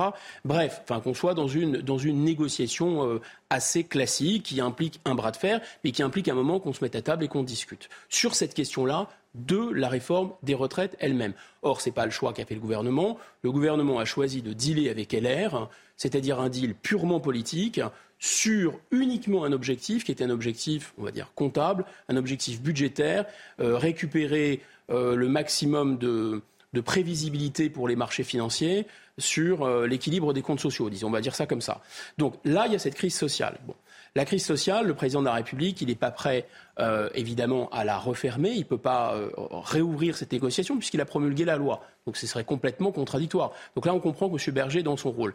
Mais effectivement, M. Berger, depuis quelques jours déjà, il n'est pas le seul, chez les syndicats, et c'est nouveau, entonne un autre discours, celui de la crise démocratique. Et c'est d'ailleurs ce qui avait fait bondir le président de la République à l'autre bout du monde lorsqu'il était en voyage en Chine. Alors qu'est-ce que ça veut dire? Ça veut dire qu'il estime qu'en fait, non seulement il n'y a pas eu de dialogue avec les syndicats, mais qu'en plus, on a forcé la main du Parlement et au-delà même, il ne le dit pas tout à fait comme ça, mais c'est ce qu'il pense, et je pense qu'on est très nombreux à le penser, il a aussi forcé la main du peuple français. Il faut bien comprendre que le président de la République, sa légitimité, il l'attire des Français. Les, sénateurs, mais surtout les députés qui sont élus au suffrage universel, ils tirent leur légitimité d'être les représentants du peuple français. Or là, ni les représentants, ni le peuple lui-même ne sont d'accord avec un président, certes, qui est complètement légitime, élu par les Français, mais qui, grosso modo, et c'est très inédit sous la Ve République, veut forcer la main de la population pour son bien, dans son intérêt. Et là, je pense qu'il y a un phénomène nouveau, c'est qu'il y a une sorte de cristallisation entre la manière dont le président de la République a snobé, en fait, M. Berger, M. Berger a non seulement pris la tête de l'intersyndicale, c'est la personne qui a émergé, mais c'était surtout celui qui, a priori, était le plus modéré, le plus raisonnable, qui occupe d'ailleurs un espace politique qui est inoccupé pour l'instant, c'est-à-dire d'une sorte de gauche raisonnable, modérée, dite de gouvernant, puisque tout est parti vers la NUPES d'une certaine façon, et que l'opposition, elle est pour l'instant à l'Assemblée nationale extrêmement clivée. D'un côté LFI, et les alliés de la NUPES qui ne disent pas grand-chose, et de l'autre le Rassemblement national qui attend son heure. Et les deux partis politiques, les deux formations politiques, les deux blocs à l'Assemblée nationale, opposant à Emmanuel Macron, ils jouent chacun leur carte, d'une certaine façon. Marine Le Pen, elle attend que ça tombe tout cuit en 2027. Elle dit bah, moi, j'ai pas besoin tellement euh, de, dire quoi que ce soit. On sait que je suis opposé à cette retraite. Je ne vais pas jouer la contestation dans la rue. J'attends que ça tombe. Et puis LFI joue un autre partition qui est vraiment, voilà, de, ne pas vraiment condamner les violences. Bah, si jamais ça pouvait dégénérer, qu'on arrive à une constituante et qu'on arrive à la sixième République, ce serait pas plus mal. Donc il joue un peu la rue. Et M. Berger, finalement, c'est la figure qui va émerger, qui n'est ni l'un ni l'autre. C'est l'opposant normal. Et là où il peut y avoir une cristallisation importante et intéressante, c'est que finalement, c'est c'est un peu, j'allais pas dire le français moyen, mais c'est un peu le français moyen qui n'est ni LFI ni RN, qui est résolument opposé à Emmanuel Macron et à sa réforme, et qui a été méprisé. Et donc le mépris et le snobisme euh, la manière dont on a snobé M. Berger, c'est la manière dont on a snobé les Français. Et la crise sociale et crise démocratique peuvent s'articuler. Justement, euh, Guillaume, c'est pas nouveau. La CFDT a toujours fait office de, contrepoids dans le, dans le, dialogue social. Est-ce que le fait finalement d'avoir rompu le dialogue entre le gouvernement et euh, le mouvement de Laurent Berger n'est pas dangereux pour la suite? Si, bien sûr, parce que la tradition dont se réclame, sans le dire vraiment, Emmanuel Macron, c'est la tradition du gaulo-bonapartisme, on devait dire ça comme ça, et qui est une tradition qui vient de très loin dans notre histoire, c'est-à-dire, c'est les rois de France, et il y a une tête qui émerge et qui va s'appuyer sur, pour le dire simplement, hein, sur le tiers-État, sur la masse euh, de la population, pour faire baisser la tête euh, de ce qu'on appelait les importants, les féodalités, euh, etc.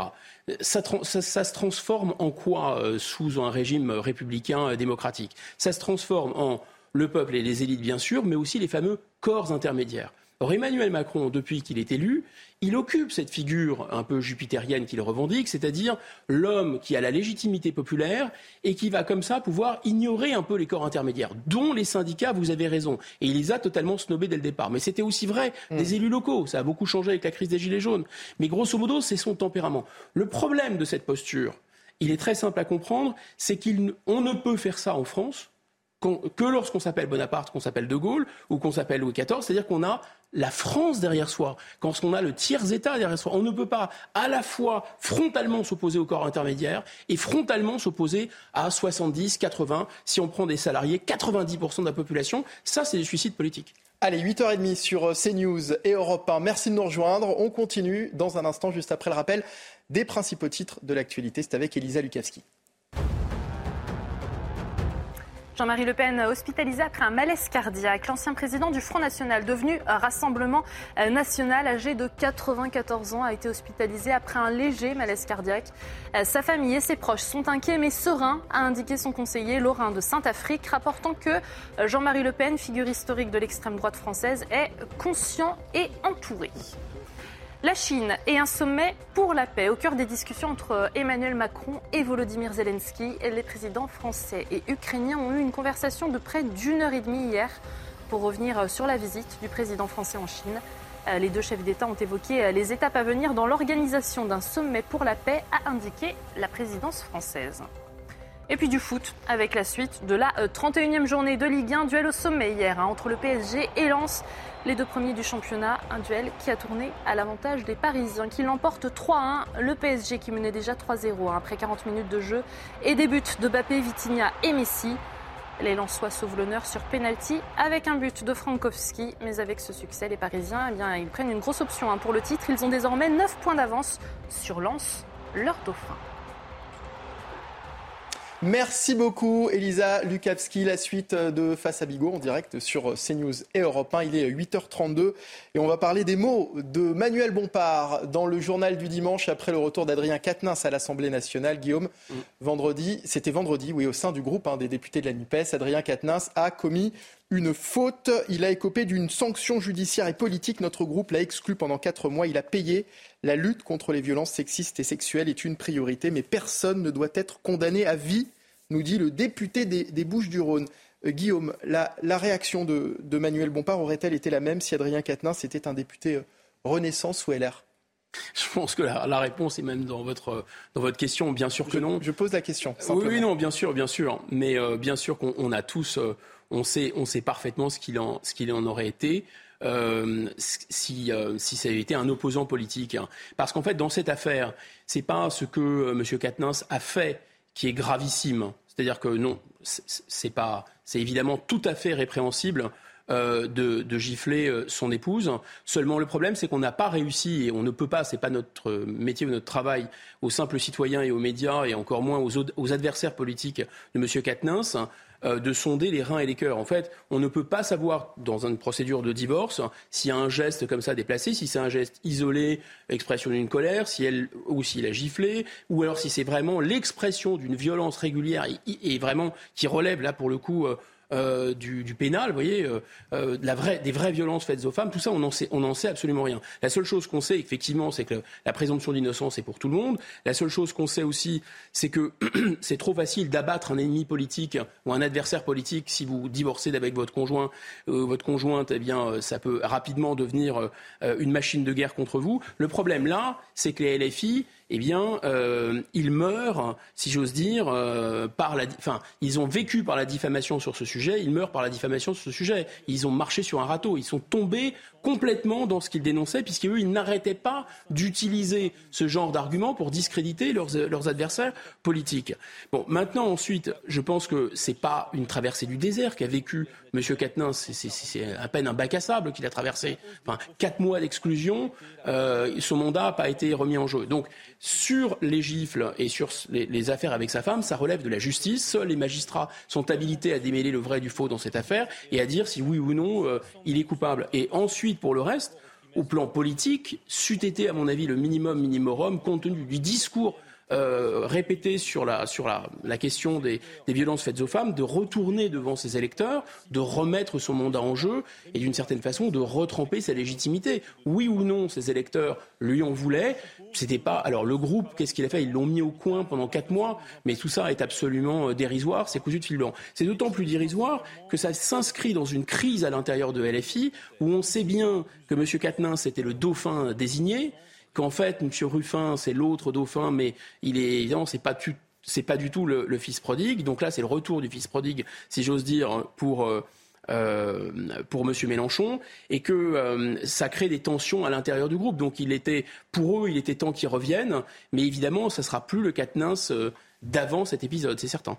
Alors il y a deux choses hein, qu'on sait, vous venez de le dire. Il y a effectivement la sanction euh, judiciaire. Quatre mois de prison avec sursis, on ne va pas la, la commenter. Ah, il a, il a déjà eu écopé de cette peine. Quatre mois de prison avec sursis, on, on ne va pas euh, euh, la commenter, mais il y a effectivement la sanction politique. Quatre mois d'exclusion du groupe de, de la NUPES à, à, à l'Assemblée. Cette sanction était-elle suffisante Autant pour moi, parce que si la justice a prononcé 4 mois avec sursis, c'est que c'est grave. C'est ce qu'il a fait est grave. Autant pour moi. Alors là, je reviens ah oui, sur, non, bien sur sûr. ce que j'ai dit. Tout à fait. Non, non. Là, pour le coup, euh, ça aurait vraiment mérité plus que 4 mois d'exclusion, puisque la justice est passée et, et, seule la justice, à mon avis, est habilitée à juger ce genre de choses. Parce oui, que le, le groupe de la NUPES s'est calqué sur la décision de justice et l'a exclu 4 mois. Euh, de, de, de, de l'Assemblée nationale. Oui, mais sauf que 4 mois avec sursis euh, de prison et 4 mois d'exclus exclu d'un groupe, c'est pas le même. Euh, c'est pas du tout, du tout comparable. Enfin, on est même dans des dans des échelles qui n'ont rien à voir. Non, là, ça méritait vraiment que M. Bompard, euh, euh, pardon, mm. que M. Excusez-moi, remette son mandat à jeu, en jeu. Ça paraissait vraiment le minimum minimorum euh, pour respecter les lecteurs. Hein.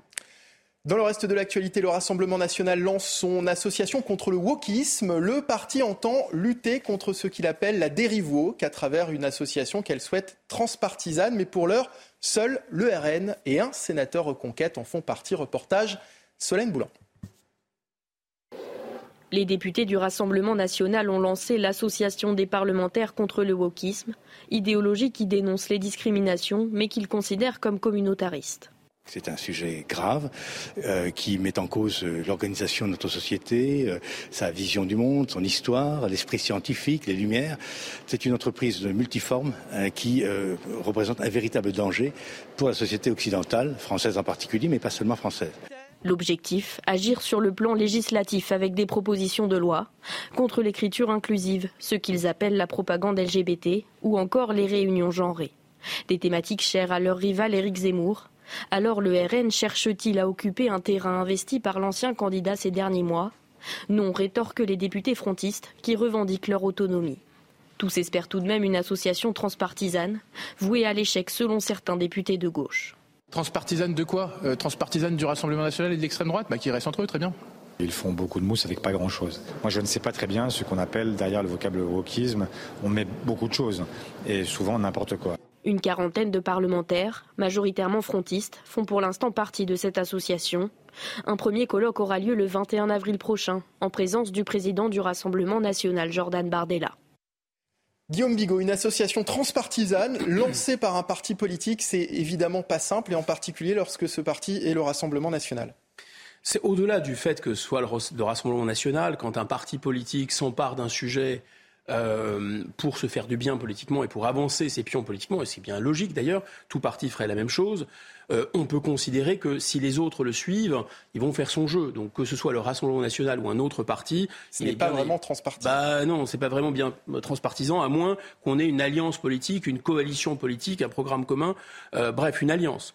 Euh, deuxième chose, donc évidemment, c'est un peu, c'est un peu couru d'avance que ça ne sera pas très transpartisan, sauf à rallier, ce qui est déjà le cas, quelques sénateurs ou quelques députés dans la même mouvance, mais qui n'appartiennent pas au parti.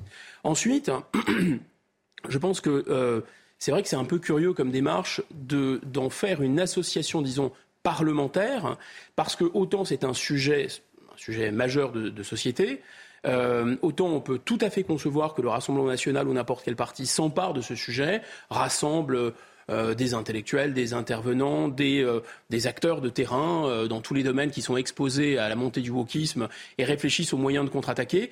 Autant, bah, on peut dire que les élus, c'est déjà leur rôle finalement. Euh, mm. quand on est élu de la nation, on n'est pas élu sur un seul sujet.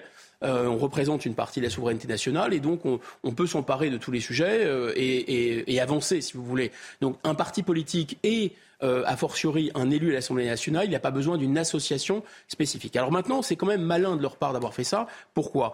Vous Pour trois raisons. D'abord, d'abord parce que leur électorat sont des gens souvent assez simples, assez modestes, qui sont exposés à une sorte de montée euh, ce qu'on pourrait appeler une folie douce, enfin une folie douce quand elle n'est pas vraiment euh, euh, très déstabilisante.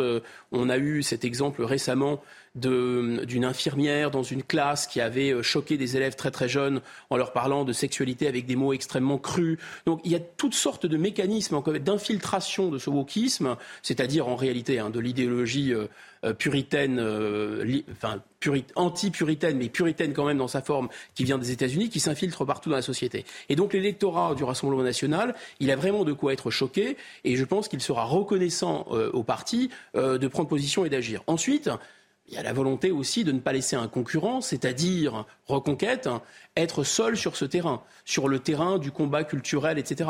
Parce que le Rassemblement national, son principal problème aujourd'hui, c'est presque un plafond de verre sociologique. C'est qu'il a réussi à faire le plein dans les classes populaires, les employés, les ouvriers, etc. Et maintenant même des, classes, euh, des classes moyennes euh, de la France périphérique, mais il peine à, mordre un peu sociologiquement sur des catégories, d'ailleurs, qui votent davantage, euh, qui sont des catégories euh, plus diplômées. Et donc ce combat-là, un de ces combats-là, peut servir, en fait, d'abord à éviter que Reconquête soit seule sur le terrain, et même à mordre sur une partie de, cette, de cet électorat.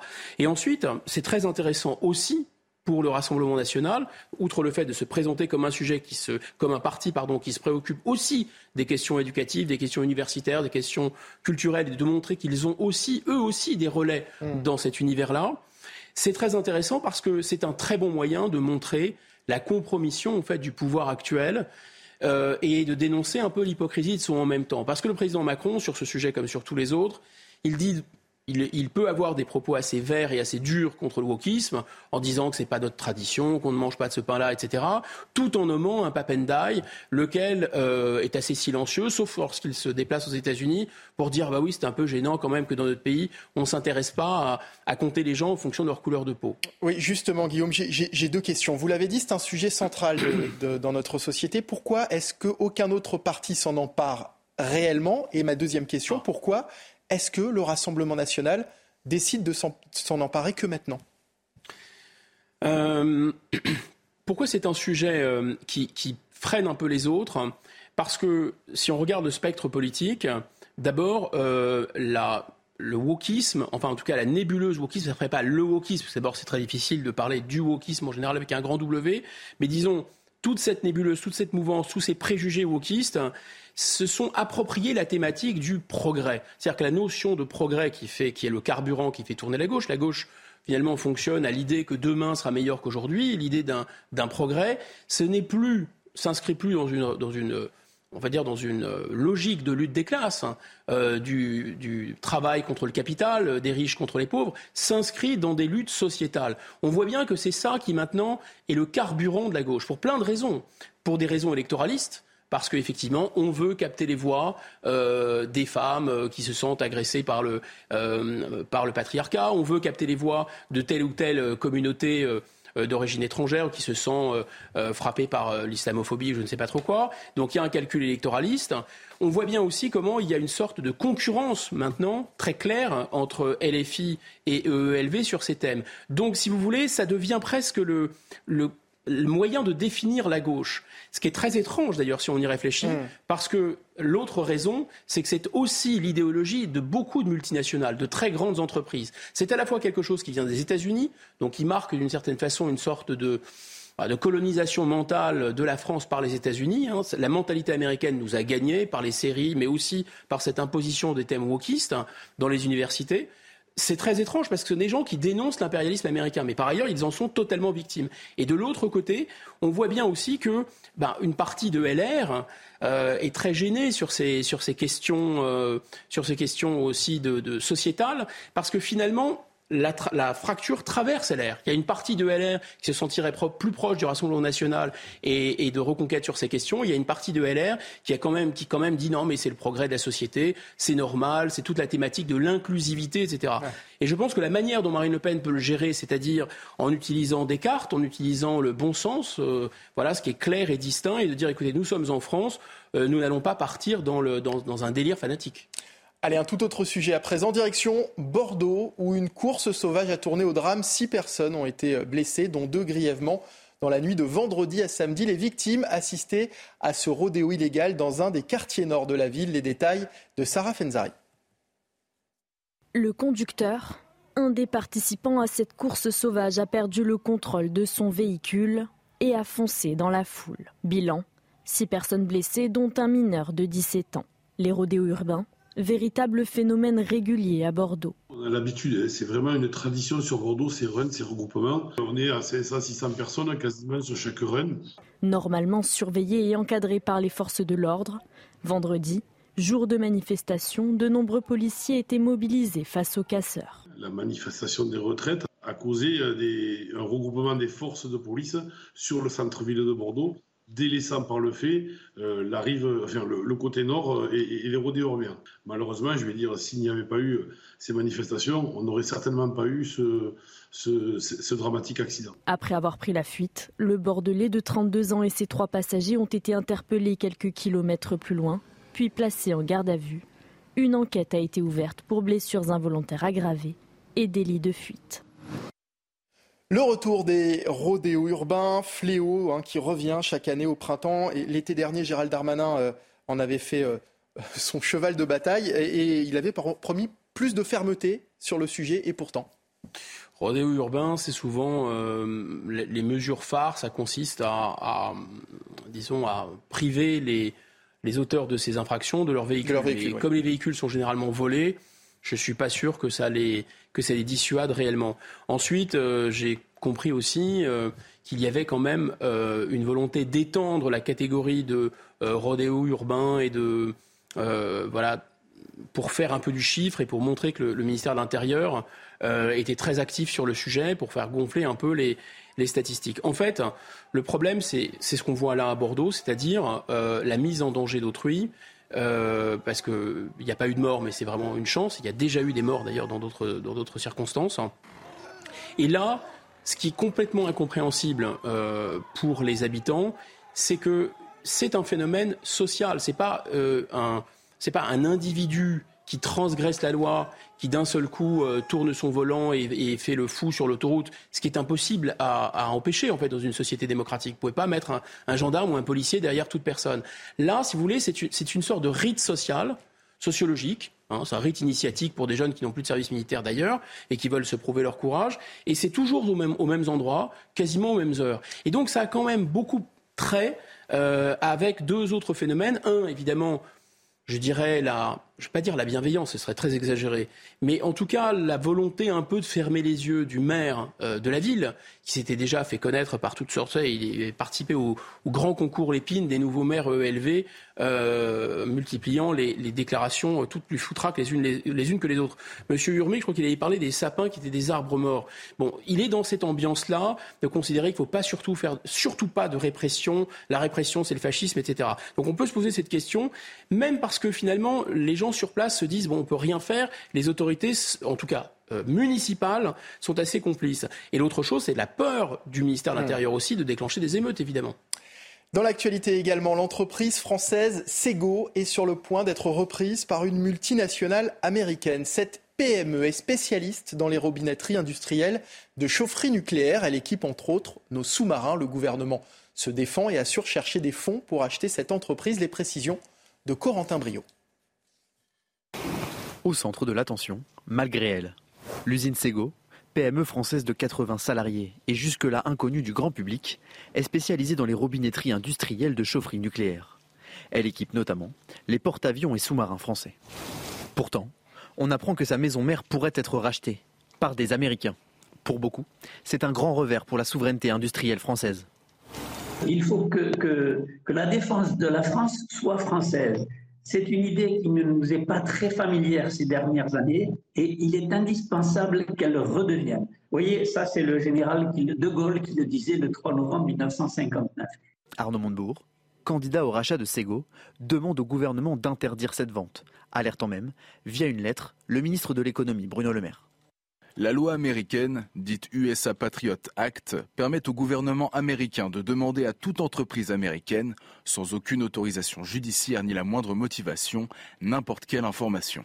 Autre conséquence de cet achat, une dépendance encore plus forte à la réglementation américaine en matière d'armement. Si le gouvernement décidait de vendre un sous-marin, il faudrait automatiquement l'accord des États-Unis. Les services de l'État se défendent en affirmant qu'ils surveillaient déjà attentivement le dossier. Mais l'achat n'étant pas encore officialisé, ils ne peuvent pas encore agir. De son côté, l'entreprise Sego, contactée, n'a pas souhaité nous répondre.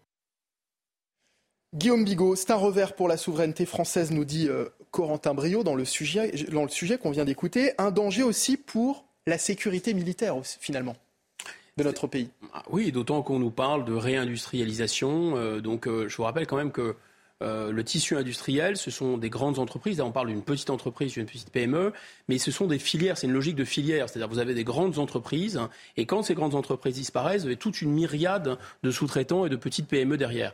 De plus, sur la partie, disons, de la base, qu'on appelle la base industrielle et technologique de la défense, il est important, effectivement, de contrôler au maximum l'ensemble de la chaîne de, de valeur et l'ensemble de la chaîne. Il y a des pays qui poussent cette logique très, très, très, très loin. Alors, moins les États-Unis d'ailleurs, mais un pays comme la Russie, euh, un avion, euh, un avion de chasse russe, vous n'avez pas un boulon qui est fabriqué euh, ailleurs qu'en Russie. Donc c'est peut-être un peu extrême parce que les pièces qu'on peut qu'on peut récupérer à droite et à gauche, euh, c'est peut-être pas la peine de les euh, de les de ne pas les acheter ailleurs. En tout cas, cette entreprise là, elle n'est pas très importante, mais elle a un savoir-faire très précis puisque c'est de la robinetterie dans des conditions extrêmes, mmh. notamment avec du nucléaire et notamment dans les sous-marins nucléaires, mais aussi dans les centrales nucléaires. Donc ça paraît vital. Le gouvernement n'aurait-il pas dû s'en soucier en amont finalement? C'est pas sûr d'ailleurs, pour être honnête, que le gouvernement euh, n'ait pas ait eu besoin de la lettre euh, d'Arnaud Montebourg pour agir. En tout cas, on peut faire crédit à M. Montebourg euh, de quoi? D'être avoir été un peu le seul à tirer la sonnette d'alarme, parce que ça fait très longtemps que cette disparition des fleurons industriels a commencé. Euh, c'est très difficile aussi d'isoler complètement un acteur industriel ou un acteur technologique, euh, de l'isoler en tant qu'opérateur ou en tant que euh, sous-traitant ou fournisseur de la défense. Pourquoi? Parce que souvent, ces technologies, ces entreprises sont duales, c'est-à-dire qu'elles fonctionnent aussi bien pour le secteur militaire que pour les secteurs civils. C'est Arnaud Bondemour, de manière très intéressante, devant une commission parlementaire récemment, consacrée justement à la souveraineté industrielle, il a dit en 15 ans, on a perdu Arcelor, leader mondial de l'acier. On a perdu Péchinet, leader mondial de l'aluminium. On a perdu Alstom, un des leaders mondiaux de l'énergie. On a perdu Technique, un des leaders mondiaux du pétrole. On a perdu Lafarge, le cimentier qui était vendu aux Suisses. Et on a vendu, et on a vendu euh, Alcatel à Nokia. Donc, sans parler des Silor. Donc, ça fait un peu beaucoup. Et effectivement, on se rend compte que Là, on nous parle de. C'est quand la, chose a disparu que le mot apparaît, disait Monterland. C'est vrai, on nous parle beaucoup de souveraineté industrielle, mais en fait, ça fait 15 ans, 20 ans que tout a glissé. Merci beaucoup, Guillaume Bigot, pour euh, cet échange. Euh, on va rejoindre désormais Sonia Mabrouk hein, depuis les studios d'Europe 1. Bonjour Sonia, on vous retrouve à 10h hein, pour le grand rendez-vous CNews Europe 1 Les Échos. Qui est votre invité aujourd'hui et sur quel thème allez-vous l'interroger? Bonjour à vous, Mickaël. Notre invité, bien c'est le ministre qui a porté la, réforme des retraites, c'est le ministre du Travail, Olivier Dussopt. Et nous, allons l'interroger sur, euh, sur la colère des opposants après la promulgation express du texte. Et puis, quelle suite alors que les fractures sont très, très profondes dans l'opinion publique Voilà, beaucoup de sujets. C'est toujours à 10h en direct, à la fois sur Europe 1 et CNews. À tout à l'heure. Merci Sonia, à tout à l'heure. La suite, vous restez avec nous sur CNews, la matinale week-end continue et sur Europe 1, c'est l'heure de retrouver Lénaïque Monnier et Frédéric Tadei. C'est arrivé demain. Excellente journée à tous sur CNews et sur Europe 1.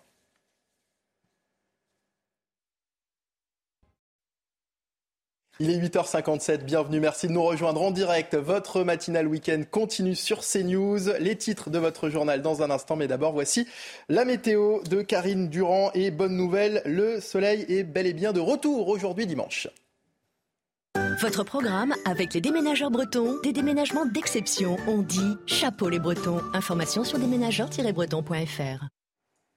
Oui, de belles conditions se mettent en place sur les trois quarts du pays. Alors ce matin, on a quand même encore quelques brumes, quelques brouillards. Ce sont les résidus de l'humidité de la veille, mais en général, ils vont se dissiper euh, assez rapidement sur la moitié nord et sur l'ouest. On retrouve quand même les restes de la perturbation sur la région Grand Est avec quelques précipitations de plus en plus faibles, un petit peu de neige au-delà de 1300 à 1500 mètres sur le Jura ou encore sur les Alpes. Attention au vent en Méditerranée qui reste violent, surtout la tramontane, et le ciel se dégage sur la Provence ou encore sur la Corse après les orages d'hier. Au cours de l'après-midi, on retrouve vraiment de belles conditions ensoleillées quasiment euh, partout, hormis encore quelques nuages, quelques rares flocons à nouveau sur le Jura, les Alpes du Nord et les Alpes du Sud. Le vent reste fort en Méditerranée, il régresse quand même un peu.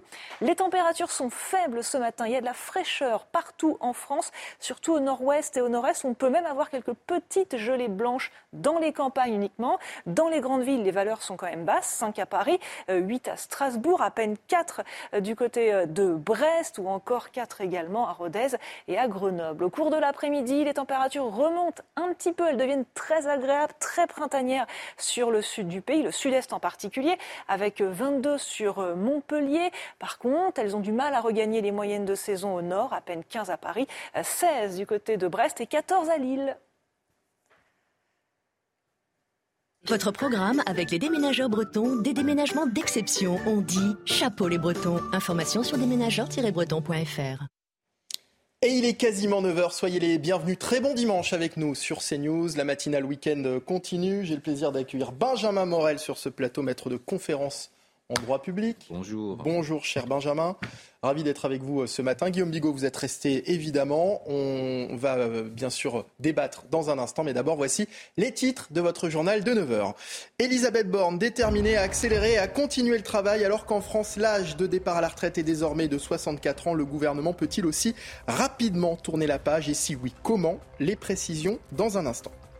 La colère de Laurent Berger dans le Parisien ce matin, le patron de la CFDT dénonce la méthode Emmanuel Macron avec une réforme des retraites promulguée trop rapidement. Il appelle à une manifestation massive le 1er mai. Et puis c'est le retour des rodéos urbains. À Bordeaux, une course sauvage a tourné au drame dans les quartiers nord de la ville. Six personnes ont été blessées, dont deux grièvement. Une loi vite promulguée et une volonté de vite tourner la page. Hier, Elisabeth Borne a affirmé vouloir continuer le travail dans les semaines et les mois qui viennent. Nous sommes déterminés à accélérer, a-t-elle dit. Mais l'exécutif peut-il vraiment reprendre la main après cet épisode douloureux des retraites? Reportage Thomas Bonnet. Ambiance conviviale et décontractée à la tribune, les cadres de Renaissance ont affiché l'union sacrée au sein du parti présidentiel. Malmenée par les oppositions et les syndicats, la Première ministre veut désormais accélérer et bâtir des compromis. Dans les semaines et les mois qui viennent, autour du président de la République, nous sommes déterminés à accélérer. Après avoir échangé avec chacun, je suis convaincu que si l'heure n'est pas aux coalitions, des majorités sont possibles, projet par projet, pour offrir des solutions aux Français. Tourner la page des retraites, voici le message asséné par les cadres de la majorité. Notez ainsi que pour Gabriel Attal, l'opposition à la réforme se conjugue désormais au passé. Et notamment par euh, celles et ceux qui s'opposent, s'opposaient à cette euh, réforme. Et que pour Olivier Dussopt, l'épreuve est loin derrière. Et donc c'est vraiment euh, une victoire collective, c'est un travail collectif et c'est aussi notre capacité a montré que même dans la difficulté, nous savons réformer. je crois qu'il faut garder cet épisode comme un encouragement et un encouragement à, continuer. En dissertant ce samedi sur des thèmes tels que la valeur travail, l'écologie ou l'émancipation, les membres du parti présidentiel espèrent resserrer les rangs pour affronter les prochains mois et ainsi clore une séquence sur les retraites particulièrement agitée. C'est sans doute avec la même idée que le président prendra la parole ce lundi, et ce, alors que les syndicats appellent à la poursuite du mouvement. Et on en parle avec euh, Luc Faré, secrétaire général UNSA de la fonction publique. Bonjour, merci euh, d'être avec nous euh, en direct ce dimanche. L'exécutif peut-il aussi rapidement tourner la page des retraites selon vous? Bonjour. Mais écoutez, pas complètement. Le président de la République affiche depuis le début une forme d'arrogance. Et, cette arrogance se traduit par cette promulgation de la loi si rapidement. Il n'écoute pas il n'a pas entendu ce que lui disent les organisations syndicales et ce que lui disent les Français. Mobiliser. Et nous allons continuer à nous mobiliser. En particulier le 1er mai. Le 1er mai, nous allons organiser une manifestation unitaire, populaire, massive et forte. Et nous allons continuer à faire pression sur le gouvernement parce qu'il est évident que cette réforme, les Français n'en veulent toujours pas, même si elle est promulguée. Elle va laisser des traces, des traces importantes. Par exemple, je ne me vois pas retourner comme cela, discuter avec le gouvernement d'un certain nombre de sujets comme s'il ne s'était rien passé. Évidemment, nous allons continuer à faire pression sur le gouvernement non seulement sur, pour et autour de cette réforme, mais aussi sur tous les autres sujets qui nous hmm. intéressent. Et je pense en particulier au pouvoir d'achat des fonctionnaires. Oui, parce que Monsieur euh, Faré, on comprend aussi qu'il faille avancer sur d'autres sujets. Mais comme je vous le disais, ça va laisser des traces. C'est-à-dire que cette mobilisation, qui n'est pas terminée, qui a montrer dans l'unité des organisations syndicales la force vis-à-vis du gouvernement et vis-à-vis euh, de, ce mépris euh, du président de la République, eh nous allons continuer à nous appuyer dessus pour avancer d'abord sur les retraites et sur le travail et ensuite sur les autres sujets. La CFDT semble tout miser sur le 1er mai, euh, alors que la CGT appelle à multiplier les actions. Il y a visiblement divergence de stratégie. N'est-ce donc pas le, le prémisse, selon vous, d'une scission de l'intersyndicale? La question n'est pas celle-là. La question, elle est aujourd'hui comment on peut continuer à, faire pression sur le gouvernement. Par ah. exemple, je vous prends. La question n'est pas celle. La, question n'est pas celle-là, mais c'est ma question ce matin, Monsieur Faré. Je, prenais l'exemple de, de, la SNCF qui a annoncé pour jeudi prochain une grande journée euh, d'action. Il va se passer un certain nombre de choses. Pour l'UNSA, nous continuons à nous mobiliser et à préparer la prochaine grande mobilisation du 1er mai. Merci beaucoup d'avoir été avec nous euh, ce matin. Luc Faré, je rappelle que vous êtes secrétaire général euh, de UNSA, de, la fonction euh, publique. Benjamin Morel, le dossier retraite est, plié, un peu comme dans une entreprise, finalement, hein, c'est ce qu'on disait notamment tout à l'heure avec euh, Guillaume Bigot, c'est ça finalement dans la tête du gouvernement Ça y est, on peut passer à autre chose? Bah, C'est tout l'espoir d'Emmanuel Macron, mais c'est l'espoir. je dirais, on a une querelle d'agenda en fait depuis plusieurs semaines. Vous avez un gouvernement qui dit bon, on a gagné, on veut passer à autre chose. Et vous avez des syndicats qui disent on ne va pas passer à autre chose et on va aller jusqu'au bout pour que vous retiriez la réforme. Là, en effet, euh, il est évident que la décision du Conseil constitutionnel et la promulgation envoient un sacré coup. À, on continue néanmoins. Il y a encore plusieurs éléments. On peut demander au gouvernement de ne pas prendre les décrets d'application de la loi. C'est technique, mmh. mais en fait, votre loi ne peut pas être appliqué sans décret. De l'autre côté, il y a un second RIP. Alors je ne crois pas trop parce qu'il n'est pas, on va dire, extrêmement constitutionnel a priori, mais le 3 mai, on a un Conseil constitutionnel qui devrait se prononcer à nouveau sur un, RIP. Ensuite, eh ben, vous avez le 1er mai. Et avant le 1er mai, en tout cas, quoi que dise Emmanuel Macron lundi, les syndicats ne vont pas lui tendre la main pour passer aux lois de travail, à une loi grand âge ou à une quelconque réforme des services publics. Que sache, euh, qu'est-ce que je peux en savoir? Donc, ce faisant, il y a aujourd'hui une vraie, vraie querelle d'agenda. Et pour le gouvernement, il est extrêmement compliqué de tourner cette page pour deux raisons. D'abord parce que la tournée avec qui Les syndicats ne veulent pas. Et ensuite, au risque de répéter ce que je dis extrêmement souvent, il n'y a plus de majorité dans ce pays. Guillaume Bigot, cette façon de penser du gouvernement, cette façon d'agir, n'est-elle pas de, de plus en plus déconnectée finalement des réalités et donc déconnectée des Français? Mais en fait, elle l'a toujours été, et ceci quasiment depuis 2017. Simplement, ce qui a permis de ne pas s'en rendre compte, c'est la crise des Gilets jaunes, paradoxalement, même si elle a été justement déclenchée par cette déconnexion déjà. Mais elle a déclenché une telle violence que l'enjeu n'a plus été la déconnexion, mais a été d'apaiser. Euh, euh, et d'éteindre l'incendie euh, de violence. Ensuite, on a enchaîné, souvenez-vous, avec euh, quasiment très rapidement avec la crise sanitaire qui nous a mis dans un autre univers et qui a déplacé là aussi l'attention et le curseur sur un autre sujet. Puis ensuite, on est passé, pour revenir, pour parler le, le, communicant macroniste, on est passé sur la séquence guerre en Ukraine. Donc, toutes ces séquences mises bout à bout ont permis, d'une certaine façon, de faire un peu illusion et de cacher cette déconnexion. Cette déconnexion, elle apparaît d'une certaine façon là en pleine lumière. C'est ça hmm. le, problème. Et en fait, il n'y a pas de fait majoritaire à l'Assemblée nationale. Il y a un président qui a bel et bien été élu. Simplement, je ne sais pas comment ils arrivent à se persuader qu'il a été élu sur un programme, un, qu'on ne connaît quasiment pas, et deux, sur un programme dont le seul élément qui était réellement connu, c'était la réforme des retraites, et dont on voit qu'il est, qu'il déclenche une levée de hmm. bouclier. Et juste un mot très rapide hein, sur, sur les, propos d'Olivier Dussopt, le ministre du Travail, qui, qui dit hier finalement que cette épilogue est encourageant pour, pour la suite. C'est assez étrange finalement comme conclusion, euh, Benjamin Morel. Que dans les ministères, on se réjouisse que ce soit fini, enfin fini, ah, sous les réserves que j'ai données tout à l'heure, je peux le comprendre. Qu'on communique et qu'on pérore, c'est totalement contre-productif. il y a se réjouir et puis dire que c'est encourageant. Mais oui, mais c'est encourageant pour qui en réalité? Vous avez 70 euh, à 80 des Français qui sont contre cette réforme. Il y a pas de majorité à l'Assemblée. On en a peu parlé, mais il y a quatre jours, il s'est passé quand même un truc dont on ne pensait jamais que ça arriverait. une nomination du président de la République a été repoussée par les deux chambres la disposition qui avait été faite pour contrôler les nominations avait été faite pour ne jamais être utilisée. Elle a quand même été utilisée. Vous avez, au nom de cette réforme des retraites, dans lequel finalement euh, il y a eu quand même beaucoup de renoncements de la part du gouvernement, vous avez sacrifié et la majorité parlementaire et les rapports avec les syndicats et le peu de popularité du président dans l'opinion. Se réjouir de ça, juger que c'est encourageant, ça m'apparaît plus qu'hors-sol, ça m'apparaît stupide. Et Olivier Dussopt, il sera justement l'invité tout à l'heure de Sonia Mabrouk dans le grand rendez-vous CNews Europe 1. Les échos à partir de 10h. Euh, On va parler des syndicats euh, à présent. Laurent Berger euh, s'insurge ce dimanche dans le Parisien. Il dénonce la promulgation express de la loi sur les retraites et appelle à une mobilisation massive. On le disait le 1er mai. Elisa Lukavski, on en parle avec vous. Le patron de la CFDT ne mâche pas ses mots à l'encontre d'Emmanuel Macron. Il parle du mépris hein, du chef de l'État envers le monde du travail et de déconnexion avec la réalité après cette promulgation qui a été faite hein, dans la nuit de vendredi à samedi presque en euh, catimini. On a reçu sur nos boîtes un mail elliptique pour nous inviter à discuter à l'Élysée comme si l'on nous disait les retraites ça n'a plus d'intérêt, passons à la suite. Et puis au petit matin, la promulgation.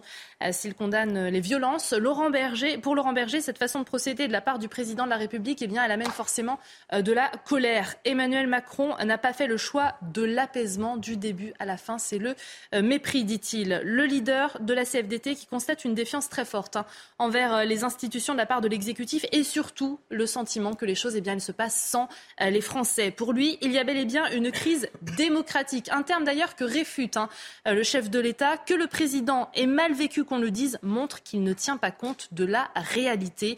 Il compte se battre jusqu'au bout, Laurent Berger. Il appelle avec l'intersyndicale à un grand 1er mai. Je souhaite que le 1er mai, on casse la baraque en nombre de manifestants dans la rue. Le monde du travail doit montrer sa dignité, comme il l'a fait depuis début janvier. Son objectif, eh bien, c'est de montrer que, qu'à ses yeux, il n'y a que des perdants avec cette réforme des retraites. Merci beaucoup, Elisa. On vous retrouve tout à l'heure euh, pour euh, le rappel des titres de l'actualité. Euh, Guillaume Bigot, qui est le grand perdant finalement dans cette affaire?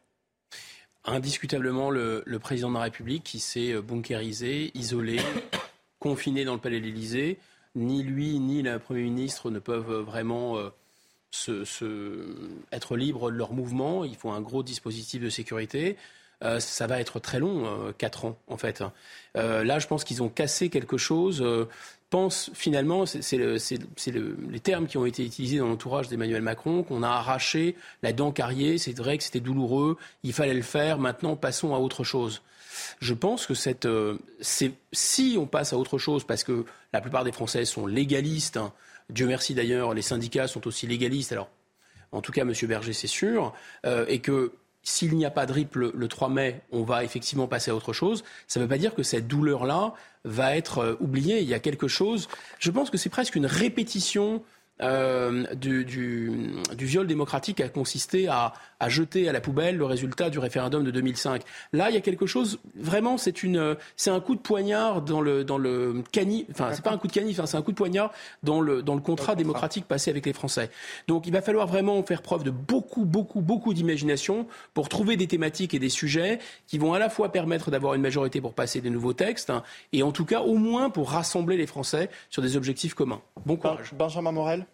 Oui, d'autant qu'il a beaucoup de, il va avoir beaucoup de difficultés à faire quoi que ce soit, à promettre quelque chose d'autre.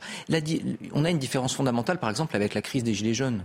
Lors de la crise des Gilets jaunes, il y a plusieurs éléments qui sont dans l'escarcelle d'Emmanuel Macron. D'abord, il y a son charisme personnel, il faut le lui reconnaître. Le grand débat est un coup politique de génie, mais c'est un pistolet à un coup. Et donc aujourd'hui, si ou demain plutôt, lorsqu'il va nous annoncer probablement une convention bidule truc, un machin chouette, etc., où lui, face à je ne sais qui, eh bien, il convaincra de la justesse de son programme pour, quatre ans, pour les quatre ans à venir, ça ne marche plus voire même c'est devenu un irritant dans l'opinion. L'autre élément, c'est qu'il n'y a plus d'argent. Or, quand même, la meilleure façon de calmer une crise, c'est de donner de l'argent. Là, il n'y en a plus. Sauf à sortir des règles européennes, il n'y en a plus. Ensuite, comme je l'évoquais tout à l'heure, eh bien, il est impotent. Il peut annoncer des projets, il peut dire on va faire une loi ci, on va faire une loi ça. Il n'y a plus les majorités pour les voter. Donc le prince, le roi est nu. Demain, il va se présenter à nous avec quelque chose qui probablement sera une forme de poudre aux yeux, un subterfuge. Et comment se sortir de cette crise-là? Eh bien, il y a encore quatre ans et demi pour le dire. Ah, on va, on va, passer à un, tout autre sujet. À Rennes, une manifestation non déclarée a encore dégénéré hier, alors qu'en début d'après-midi, près de 1200 personnes s'étaient rassemblées dans le calme. La situation a commencé à se tendre moins d'une demi-heure après le départ du cortège. Commerce détérioré, voitures brûlées et toujours affrontement avec les forces de l'ordre. Une gendarme et deux manifestants ont été légèrement blessés. 11 individus ont été interpellés. La mobilisation euh, étudiante à présent, alors contre la réforme des retraites, c'est une chose, mais l'on va parler ce matin d'une toute autre mobilisation contre les blocages, cette fois. À l'université euh, Lyon 2, le mouvement pour la liberté étudiante a lancé euh, une pétition apolitique afin de stopper les blocages reconductibles, une pétition qui a déjà recueilli plus de 600 signatures. Célia Barotte. Ils sont majoritairement contre la réforme des retraites, mais surtout contre les blocages de leur campus. Une quarantaine d'étudiants, réunis dans un mouvement apolitique, dénoncent le blocage de l'université Lyon 2 ces dernières semaines. Ils recensent 19 journées perturbées à l'initiative d'une assemblée générale qu'ils estiment illégitime. Aujourd'hui, nous revendiquons et nous dénonçons le fait que ces blocus sont décidés par une assemblée générale peu représentative, dans le sens où celle-ci réunit quelques 400 étudiants lesquels décident de l'avenir des 28 000 autres étudiants de l'université. Et il faut par ailleurs préciser que ces blocus sont réalisés euh, seulement par quelques dizaines d'étudiants et seulement euh, durant les premières heures de la matinée. Pour ces anti-blocus, les actions menées contre la réforme des retraites impactent la continuité pédagogique à l'approche des partiels. Autre conséquence, celle de l'isolement des étudiants, comme l'explique ce représentant syndical. Les étudiants ont besoin d'aller à l'université, non seulement effectivement pour assister à leur cours, euh, pour assister à leur TM, à leur TD, mais également pour rencontrer, pour être avec leurs amis, pour être, euh, comme vous l'avez dit, au restaurant Crous, euh, pour pouvoir échanger, voir leurs professeurs. Tout ça, c'est hyper important pour les étudiants. De son côté, même si le calendrier des examens est maintenu, la présidence de l'université Lyon 2 a fait savoir qu'elle travaille actuellement à l'aménagement de la fin d'année. Elle recevra ce lundi le mouvement pour la liberté étudiante. Et on va en parler dans un instant, juste après le rappel des principaux titres de l'actualité, car il est 9h15, il est l'heure de retrouver Elisa Lukavski. Jean-Marie Le Pen hospitalisé après un malaise cardiaque. L'ancien président du Front National, devenu euh, le Rassemblement National, âgé de 94 ans, a été hospitalisé euh, après un léger malaise cardiaque. Sa famille et ses proches sont inquiets, mais sereins, a indiqué son conseiller Laurent de Saint-Afrique, rapportant euh, que Jean-Marie Le Pen, figure historique hein, de l'extrême droite française, est conscient et entouré. C'est la fin de l'ère nucléaire en Allemagne. Le pays a mis à l'arrêt hier ses trois derniers réacteurs nucléaires, ont indiqué les exploitants des centrales concernées. Cette fermeture marque l'aboutissement de plus de 20 ans de sortie progressive de l'énergie atomique dans la première économie européenne. Une stratégie de renoncement perçue comme dangereuse hein, et qui déconcerte nombre de partenaires de l'Allemagne qui estiment que le nucléaire a un rôle à jouer pour décarboner la production électrique. Et puis du foot avec la suite de la 31e journée de Ligue 1. Et Rennes qui se relance et qui a bien fêté ça avec ses supporters hein, sur sa pelouse hier. Après deux revers d'affilée, les Bretons se sont imposés face à Reims. Un succès 3-0 euh, après des buts 100% belges. D'abord un doublé hein, de Jérémy euh, Doku et un superbe but d'Arthur euh, Théat. Une victoire qui permet aux Rennais de rentrer dans le top 5 du classement. Merci beaucoup Elisa Lukavski. Des étudiants qui réclament le droit d'étudier et de passer leur partiel. Ils se mobilisent contre les blocages des universités, des universités, des facs qui se retrouvent totalement impuissantes finalement face à, l'ultra-gauche étudiante, euh, Guillaume Bigot. Oui, mais ce qui est très intéressant dans cette affaire, c'est qu'on voit bien que ces étudiants sont souvent eux-mêmes opposés à la réforme des retraites. Oui, et donc, leur comportement est tout à fait caractéristique des Français. Les Français sont contre la réforme des retraites, et pour autant, ils ne rejoignent pas des cortèges par millions, ils ne bloquent pas le pays, il n'y a pas... Voilà, c'est ça le, phénomène. Ils sont contre la réforme, mais contre les blocages des, universités, parce qu'ils disent que finalement, ça, cause du tort, euh, ça leur cause du tort à eux-mêmes, tout simplement. Exactement. Et donc, on est vraiment dans l'image de ce qui se passe dans le pays à l'égard de cette réforme des retraites. Une hostilité sourde et quelque chose qui pourrait ressembler à méfions-nous de l'eau qui dort, parce qu'en apparence, tout est calme. En apparence, les gens n'ont pas vraiment envie que leur vie soit perturbée. Même les étudiants, dont à toutes les époques, les étudiants, c'est le fer de lance de la contestation, sont les gens les plus agités, qui ont le plus de temps, qui ont le moins de choses à perdre, qui peuvent se plus se mobiliser. Bernanos dit la température du monde est gardée constante par la fièvre de la jeunesse. Bah, la fièvre de la jeunesse, elle n'est plus là. Et ils ont envie d'aller en cours, ils n'ont pas envie de bousculer leur agenda, et en même temps, ils sont contre. Donc, c'est peut envoyer un faux signal au gouvernement. Et je pense que le, quiproquo démocratique, il est là. C'est qu'en fait, le pays ne bouge pas tant que ça, finalement, compte tenu de l'ampleur de l'opposition. Et en fait, euh, c'est sous la surface que ça se passe. On va passer à un tout autre sujet euh, à présent, avec euh, dans l'actualité aujourd'hui également Jean-Marie Le Pen hospitalisé après un malaise cardiaque. Euh, l'ancien président du, euh, Front du, Front National, devenu Rassemblement National, âgé de 94 ans, a été hospitalisé après un léger euh, malaise. Sa famille et ses proches sont inquiets, mais sereins. a indiqué son conseiller dans, dans un communiqué. La fin de l'ère. alors attendez, on va passer un tout autre sujet. Pardon. Direction Bordeaux à présent, où une course sauvage a tourné au drame. Six personnes ont été blessées, dont deux grièvement dans la nuit de vendredi à samedi. Euh, les victimes assistaient euh, à ce rodéo illégal dans un des quartiers nord de la ville. Les détails de Sarah Fenzari. Le conducteur, un des participants à cette course sauvage, a perdu le contrôle de son véhicule et a foncé dans la foule. Bilan six personnes blessées, dont un mineur de 17 ans. Les rodéos urbains véritable phénomène régulier à Bordeaux. On a l'habitude, hein. c'est vraiment une tradition sur Bordeaux, ces runs, ces regroupements. On est à 500-600 personnes quasiment sur chaque run. Normalement surveillés et encadrés par les forces de l'ordre, vendredi, jour de manifestation, de nombreux policiers étaient mobilisés face aux casseurs. La manifestation des retraites a causé euh, un regroupement des forces de police sur le centre-ville de Bordeaux délaissant par le fait euh, la rive, enfin, le, côté nord euh, et, les rodéos urbains. Malheureusement, je vais dire, s'il n'y avait pas eu ces manifestations, on n'aurait certainement pas eu ce, ce, dramatique accident. Après avoir pris la fuite, le Bordelais de 32 ans et ses trois passagers ont été interpellés quelques kilomètres plus loin, puis placés en garde à vue. Une enquête a été ouverte pour blessures involontaires aggravées et délit de fuite. Emmanuel Macron a échangé avec euh, Volodymyr Zelensky pendant près d'une demi-heure et ils ont parlé bien sûr de la Chine. Harold Iman, spécialiste des questions internationales, est avec nous. Harold, cette visite du président français à Pékin aurait-elle froissé le président ukrainien? Alors, elle a certainement euh, suscité un tollé, euh, cette visite en Chine populaire. Et c'est le président ukrainien, Volodymyr Zelensky, qui, en quelque sorte, est venu tirer le président français de cette mauvaise passe. Car Zelensky a expliqué sur son compte social, Telegram, que lui et Macron ont parlé de la sécurité du territoire ukrainien en attendant que la candidature de l'Ukraine auprès de l'OTAN suive ses nombreuses et longues étapes. Ça veut dire comment protéger l'Ukraine avant que l'Ukraine soit protégée par l'OTAN. Et Emmanuel Macron a informé euh, euh, M. Zelensky du résultat de son voyage en Chine.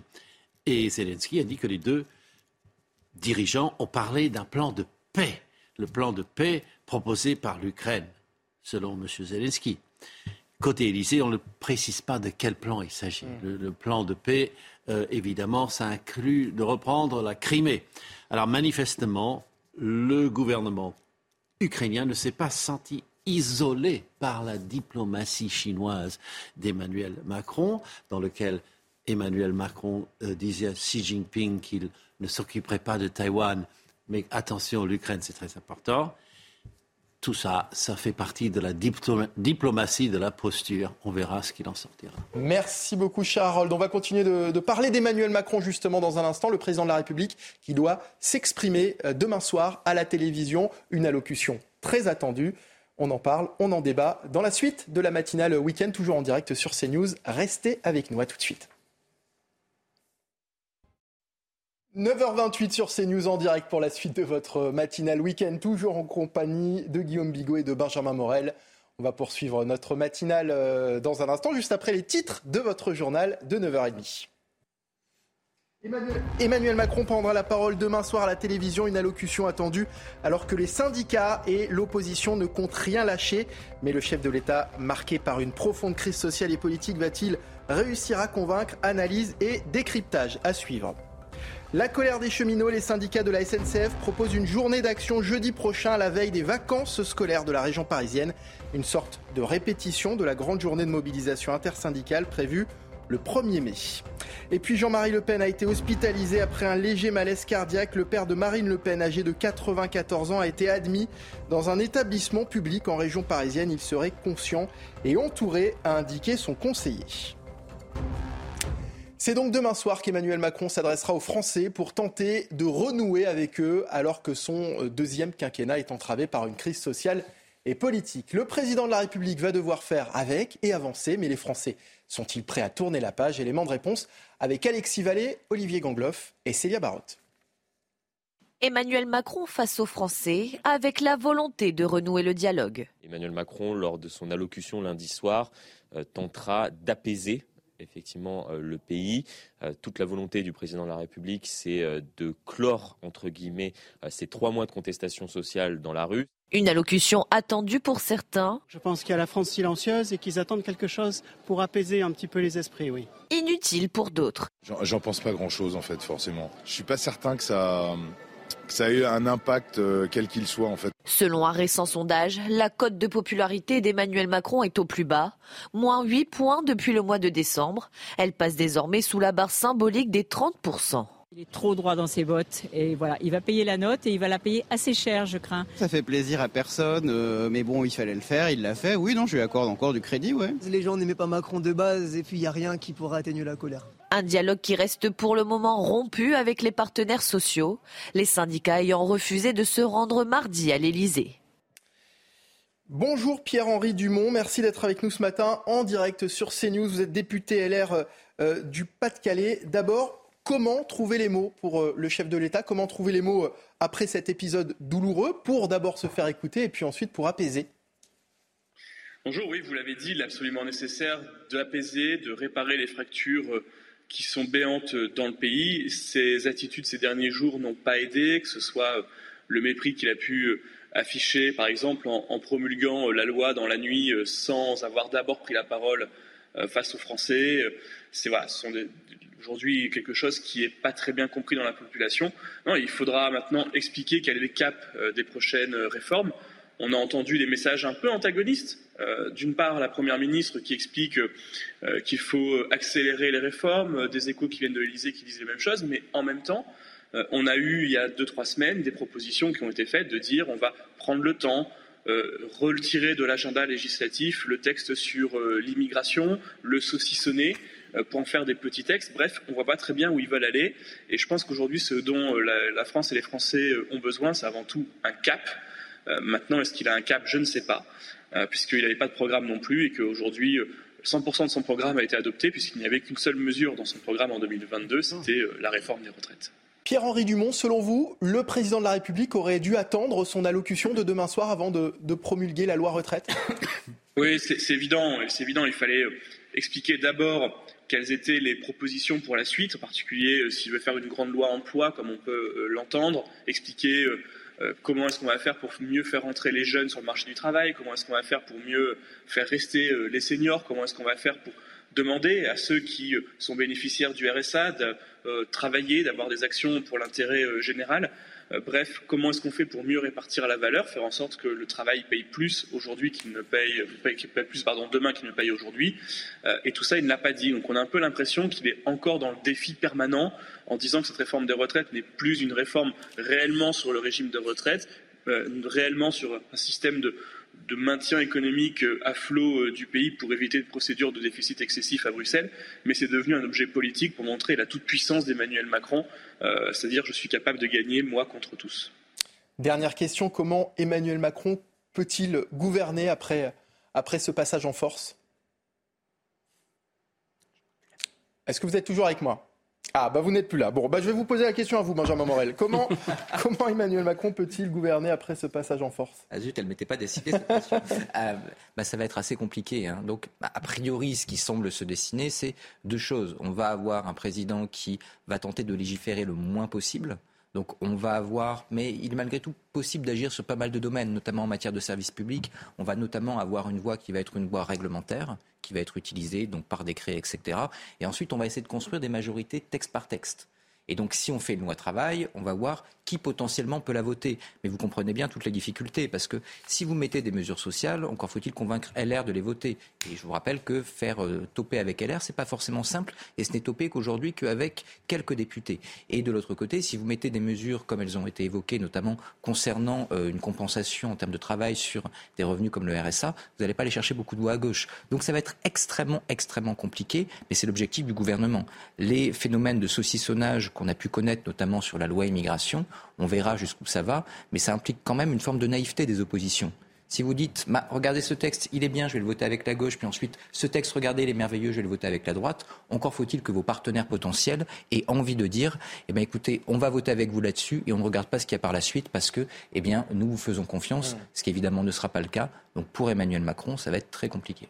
On va remercier Pierre-Henri Dumont d'avoir été avec nous, député LR du Pas-de-Calais. Dans l'actualité également, les syndicats de la SNCF proposent une journée de la colère cheminote jeudi prochain, la veille des, vacances scolaires de la région parisienne.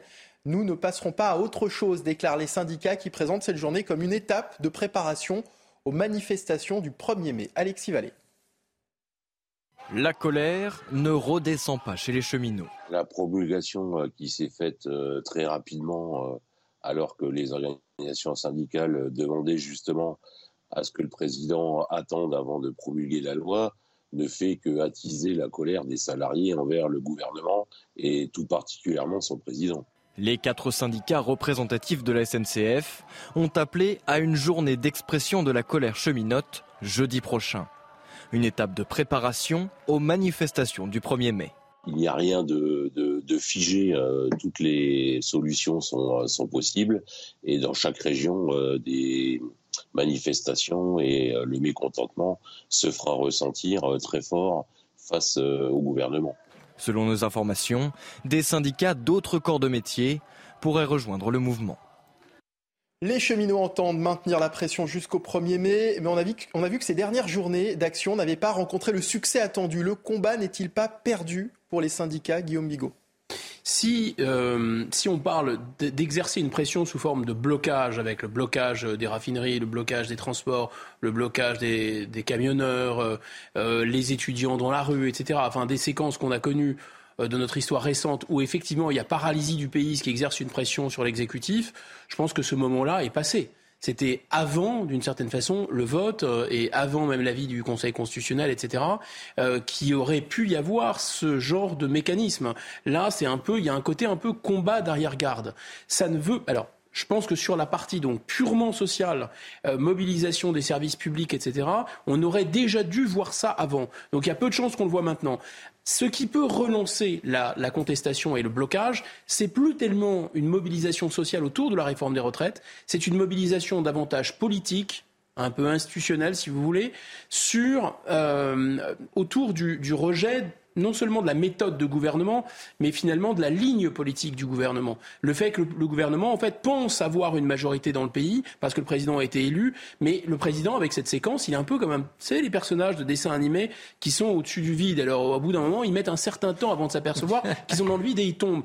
C'est ça qui se produit, en fait, sur la réforme des retraites. Je répète, c'était très impopulaire, c'est vrai, mais c'est normalement cette réforme où il qui était la plus facile. Hmm. C'est normalement cette réforme où il devait y avoir accord de LR. C'était plié sur le papier. Et là, il n'y a pas. Alors, s'il n'y a pas là-dessus, bah, a fortiori sur le reste, il n'y aura pas. Alors, la plus facile, les réformes des retraites n'ont jamais été simples à, faire passer. Non, je répète, très difficile en termes d'opinion publique, mais facile sur le plan normalement de la mathématique parlementaire.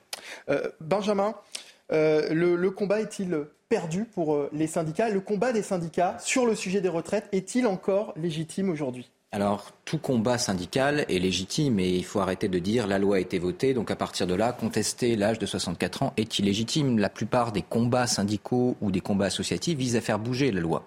La loi a été votée, certes, mais il peut y avoir une autre loi et cette loi peut revenir sur la présente loi. Donc ça, c'est tout à fait légitime, tout à fait entendable. Les syndicats peuvent arriver à se mobiliser. La question, c'est bah, est-ce vraiment euh, possible jusqu'au prochain quinquennat, jusqu'à la fin de ce quinquennat, euh, d'avoir des leviers symboliques. Si ça ne s'est pas fait avant, pour que ça soit Oui, bien sûr, mais il va y avoir une, probablement une mutation des modalités d'action. C'est-à-dire que quel va être l'objectif des syndicats, mais également d'une partie de la NUP Que veut faire le gouvernement? Il veut tourner la page. L'objectif des syndicats est qu'on ne puisse pas tourner la page. Donc d'avoir des actions coup de poing qui permettent de remettre dans l'actualité le sujet retraite. Mm. D'avoir, le PS vient de déposer une proposition de loi, des propositions de loi, des textes sur lesquels on est contraint de débattre et qui vont remettre au sein de l'agenda les retraites. Ensuite, je rejoins Guillaume sur un point est-ce que c'est vraiment le plus stratégique? C'est-à-dire que est-ce que justement, si les syndicats veulent maintenir une forme de pression, est-ce qu'ils n'ont pas intérêt à élargir quelque peu le sujet, notamment sur le sujet du pouvoir d'achat? Et là, vous pouvez avoir une capacité à drainer l'opinion sur d'autres sujets, peut-être plus large. Il est peut-être temps pour eux, aujourd'hui, non pas de tourner la page des retraites, mais de considérer que c'est un élément d'un combat plus large.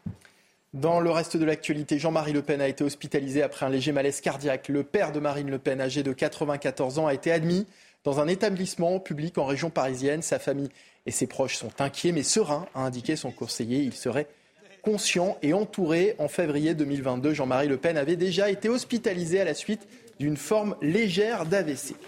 Ce qui nous emmène à, parler du Rassemblement national. Ce matin, le parti lance son association contre le wokisme. Le Rassemblement national entend lutter contre ce qu'il appelle la dérive woke à travers une association qu'elle souhaite transpartisane.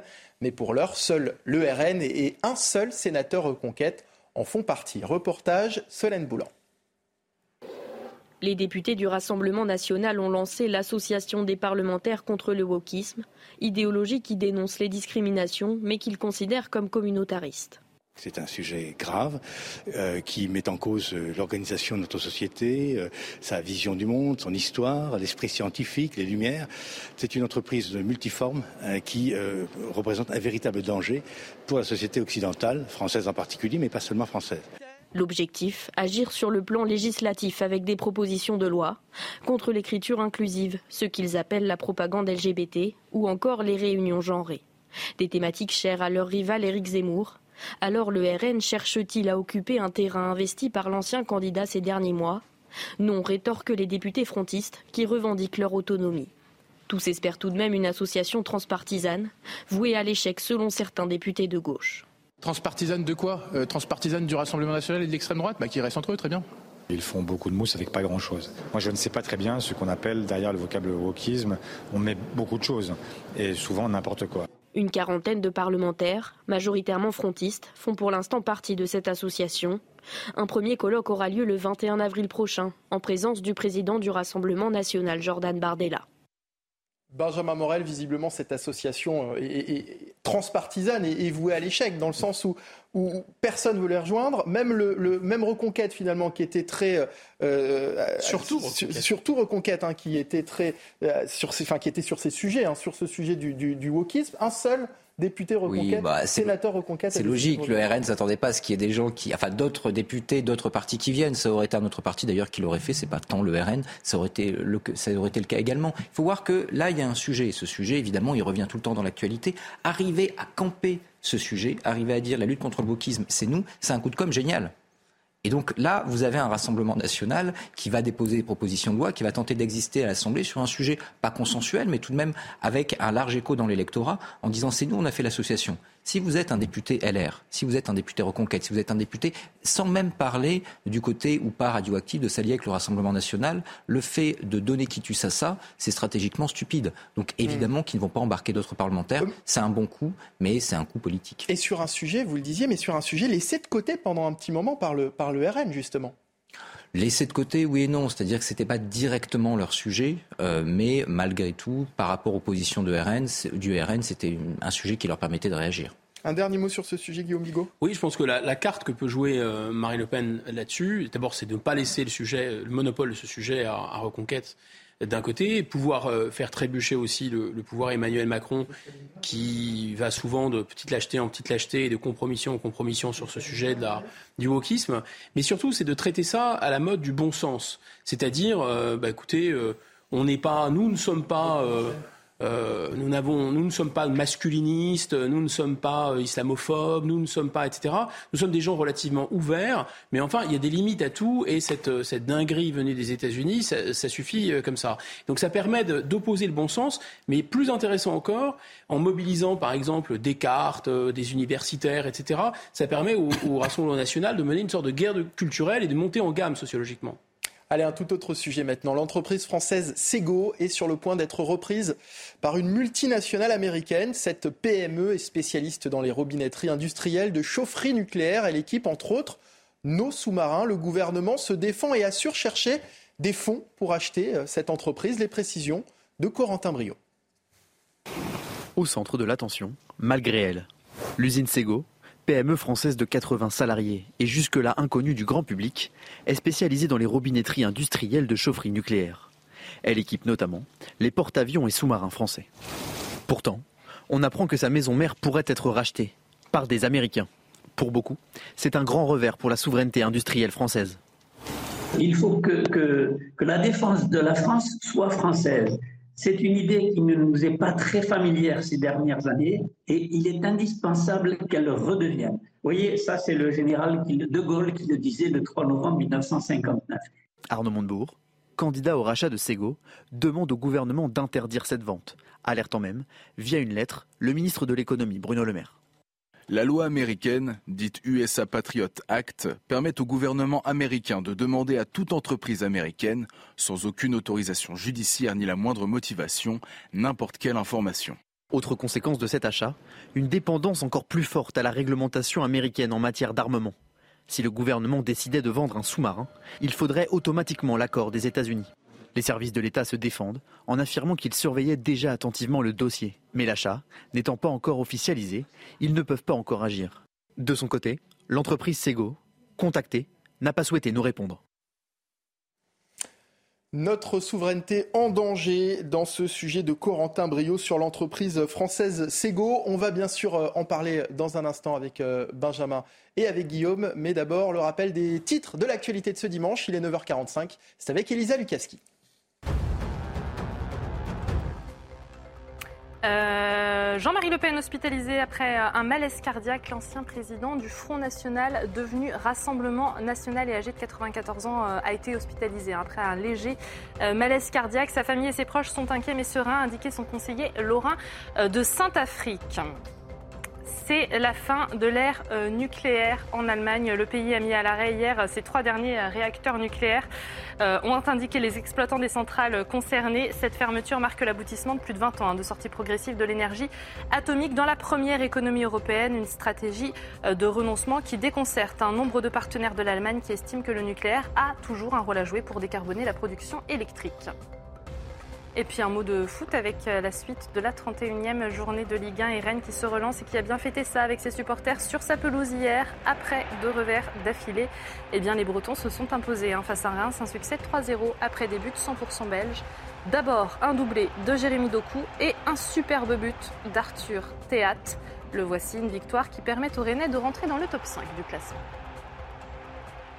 Merci beaucoup Elisa. On vous retrouve à 10h pour euh, un prochain euh, journal. Euh, on parlait de l'entreprise Sego, entreprise française, PME, spécialiste dans la robinetterie industrielle de chaufferie nucléaire. Elle équipe entre autres nos sous-marins. Elle pourrait être rachetée par une multinationale américaine, ce qui inquiète. Alors ce qui inquiète évidemment sur le sujet de notre souveraineté, mais y a-t-il également danger sur la sécurité nationale, Benjamin Morel. Alors oui, il peut y avoir. Alors pas. Alors sur la sécurité nationale probablement, même si en l'occurrence on a déjà une dépendance en la matière de renseignement très très forte vis-à-vis des Américains. Mais euh, au-delà de ça, comme le montrait bien votre reportage, la question c'est celle de notre souveraineté en matière militaire, notre souveraineté en matière industrielle, en termes de vente d'armes, tout ça qui sont des éléments normalement fondamentaux de la souveraineté d'un État. Eh ben aujourd'hui, on est capable de le brader. Et ça, c'est pas d'hier. Hein. On a bradé comme ça plusieurs entreprises qui étaient des entreprises centrales. Et ça, ça implique de repenser notre modèle. Ça implique que Bercy fasse enfin son travail en la matière. Ça implique d'arriver à défendre nos groupes et à considérer que bah, l'ouverture du des capitaux, euh, capital des grandes entreprises françaises, c'est pas toujours forcément une bonne idée, une bonne chose. Qu'attirer l'investissement, c'est bien que noyer euh, le capital des grandes entreprises, c'est dangereux. C'est pas le modèle japonais, c'est pas le modèle allemand. En Allemagne, je rappelle que par ailleurs, en matière industrielle, eh il y a une place des syndicats au sein des conseils d'administration qui fait qu'il est très difficile de délocaliser. Donc, à vouloir se montrer les bons élèves de la mondialisation, aujourd'hui, eh ben, on en est les premières victimes. Ben, euh, Guillaume Bigot, très court, rapidement, sur euh, un dernier mot sur ce sujet. Comment est-ce qu'on en est arrivé là? Comment est-ce qu'on en est arrivé à, brader euh, des entreprises capitales, finalement, à notre industrie? Euh, sincèrement, la zone euh, Union européenne, même si euh, Benjamin a raison, l'Allemagne a quand même fait un peu plus attention que nous, mais grosso modo, les traités sont extrêmement contraignants et, et il s'agit de s'ouvrir de manière unilatérale aux investissements et aux prises de contrôle de l'extérieur. Donc c'est vraiment très récemment, il y avait une législation qui a été en place, mise en place par De Gaulle, et il y a eu le fameux décret Montebourg de 2014 qui permet d'empêcher de, de, la prise de contrôle dans les secteurs dits stratégiques. Ça élargit d'ailleurs le pur euh, militaire à des enjeux énergétiques, par exemple, ou des enjeux de, haute technologie. Mais enfin, grosso modo, il faut qu'il y ait une volonté politique aussi. Par exemple, euh, il y a quand même énormément, et récemment, il y a une entreprise qui s'appelle Excelia, me semble-t-il, qui est passée sous contrôle américain, qui est une entreprise qui, avait, euh, des, qui fait des composants électroniques qui résistent à des situations extrêmes. C'est très important pour la défense. Bon, a été racheté par les États-Unis. Mmh. Bercy n'en a rien dit.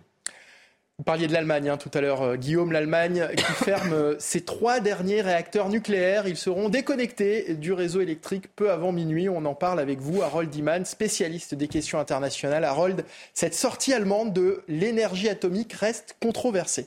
Oui, ce changement majeur de la politique énergétique allemande vient à contre-courant du retour en grâce du nucléaire en France, au Royaume-Uni, aux États-Unis, en Chine.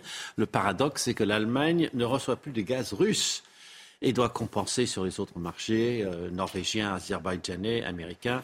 Aujourd'hui, le pays passera de 8% de nucléaire à zéro, ayant connu un pic historique de 37% il y a 25 ans.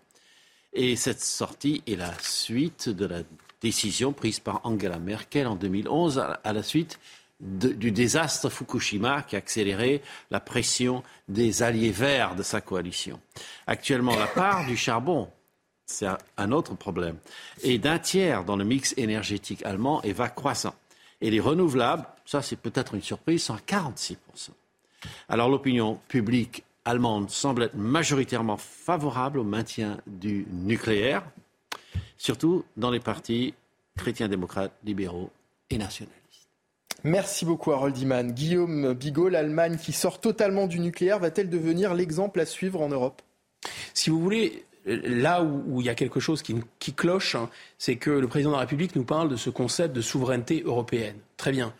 Cette affaire-là du nucléaire montre que, alors même, que euh, le continent européen, mais en particulier l'Allemagne, est exposé, j'allais dire, plein pot euh, au chantage du gaz russe, c'est le moment que choisit l'Allemagne pour euh, fermer ses dernières centrales nucléaires. C'est-à-dire que l'Allemagne fait le choix d'une industrie enfin, d'une énergie qui va être hors de prix et d'une énergie qui va être extrêmement polluante. Voilà. Donc la question de la souveraineté européenne, c'est celle-là. Il n'y a pas de peuple européen. Les peuples européens font des choix qui sont différents. Ça s'appelle la démocratie. Allez, tout de suite, on passe euh, au sport pour terminer. Retour sur PSG Lens en 31e journée de Ligue 1. C'était euh, hier. Les Parisiens se sont imposés 3 euh, à 1 et font un grand pas vers le titre. Votre programme avec Groupe Verlaine. Installation photovoltaïque pour réduire vos factures d'électricité. Groupe Verlaine, connectons nos énergies. Au bout de la semaine la plus dure de sa vie d'entraîneur, Christophe Galtier fait face au dernier grand défi de sa saison. Messi et Mbappé sont eux aussi très attendus. L'entame est équilibrée, mais bascule très vite sur un geste non contrôlé. Abdoul Samed expulsé, Lens ne s'en remettra pas. Mbappé lance le festival parisien, 139e but avec Paris en Ligue 1, un record. Vitinha puis Messi convoque à leur tour le génie. À la pause, Paris mène 3-0. Lens semble abattu. Lens est stoppé par Paris après 4 victoires de suite et abandonne sans doute les espoirs de titre. Paris compte 9 points d'avance en tête de la Ligue 1. Galtier peut souffler un peu. C'était votre programme avec Groupe Verlaine. Isolation par l'extérieur avec aide de l'État. Groupe Verlaine, connectons nos énergies. Et c'est la fin de votre matinale week-end. Merci Benjamin Morel d'avoir été euh, avec nous, maître de conférence en droit public. Et puis Guillaume euh, Bigot, on vous retrouve bien sûr euh, bah, toute la semaine dans Face à l'info aux côtés de Christine Kelly. Merci à vous de nous avoir suivis. Dans un instant, ce sera le journal de 10h avec Elisa Lukavski, suivi du grand rendez-vous CNews, Europe 1, Les Échos. Sonia Mabrouk reçoit ce matin Olivier Dussopt. Excellent dimanche sur CNews. Le soleil qui pointe le bout de son nez, des températures qui s'adoucissent. On voit ça avec Karine Durand. Programme avec les déménageurs bretons, des déménagements d'exception. On dit chapeau les bretons. Information sur déménageurs-bretons.fr. L'anticyclone revient sur le pays avec lui davantage de soleil par l'ouest qui s'étale d'ailleurs sur les trois quarts de la France.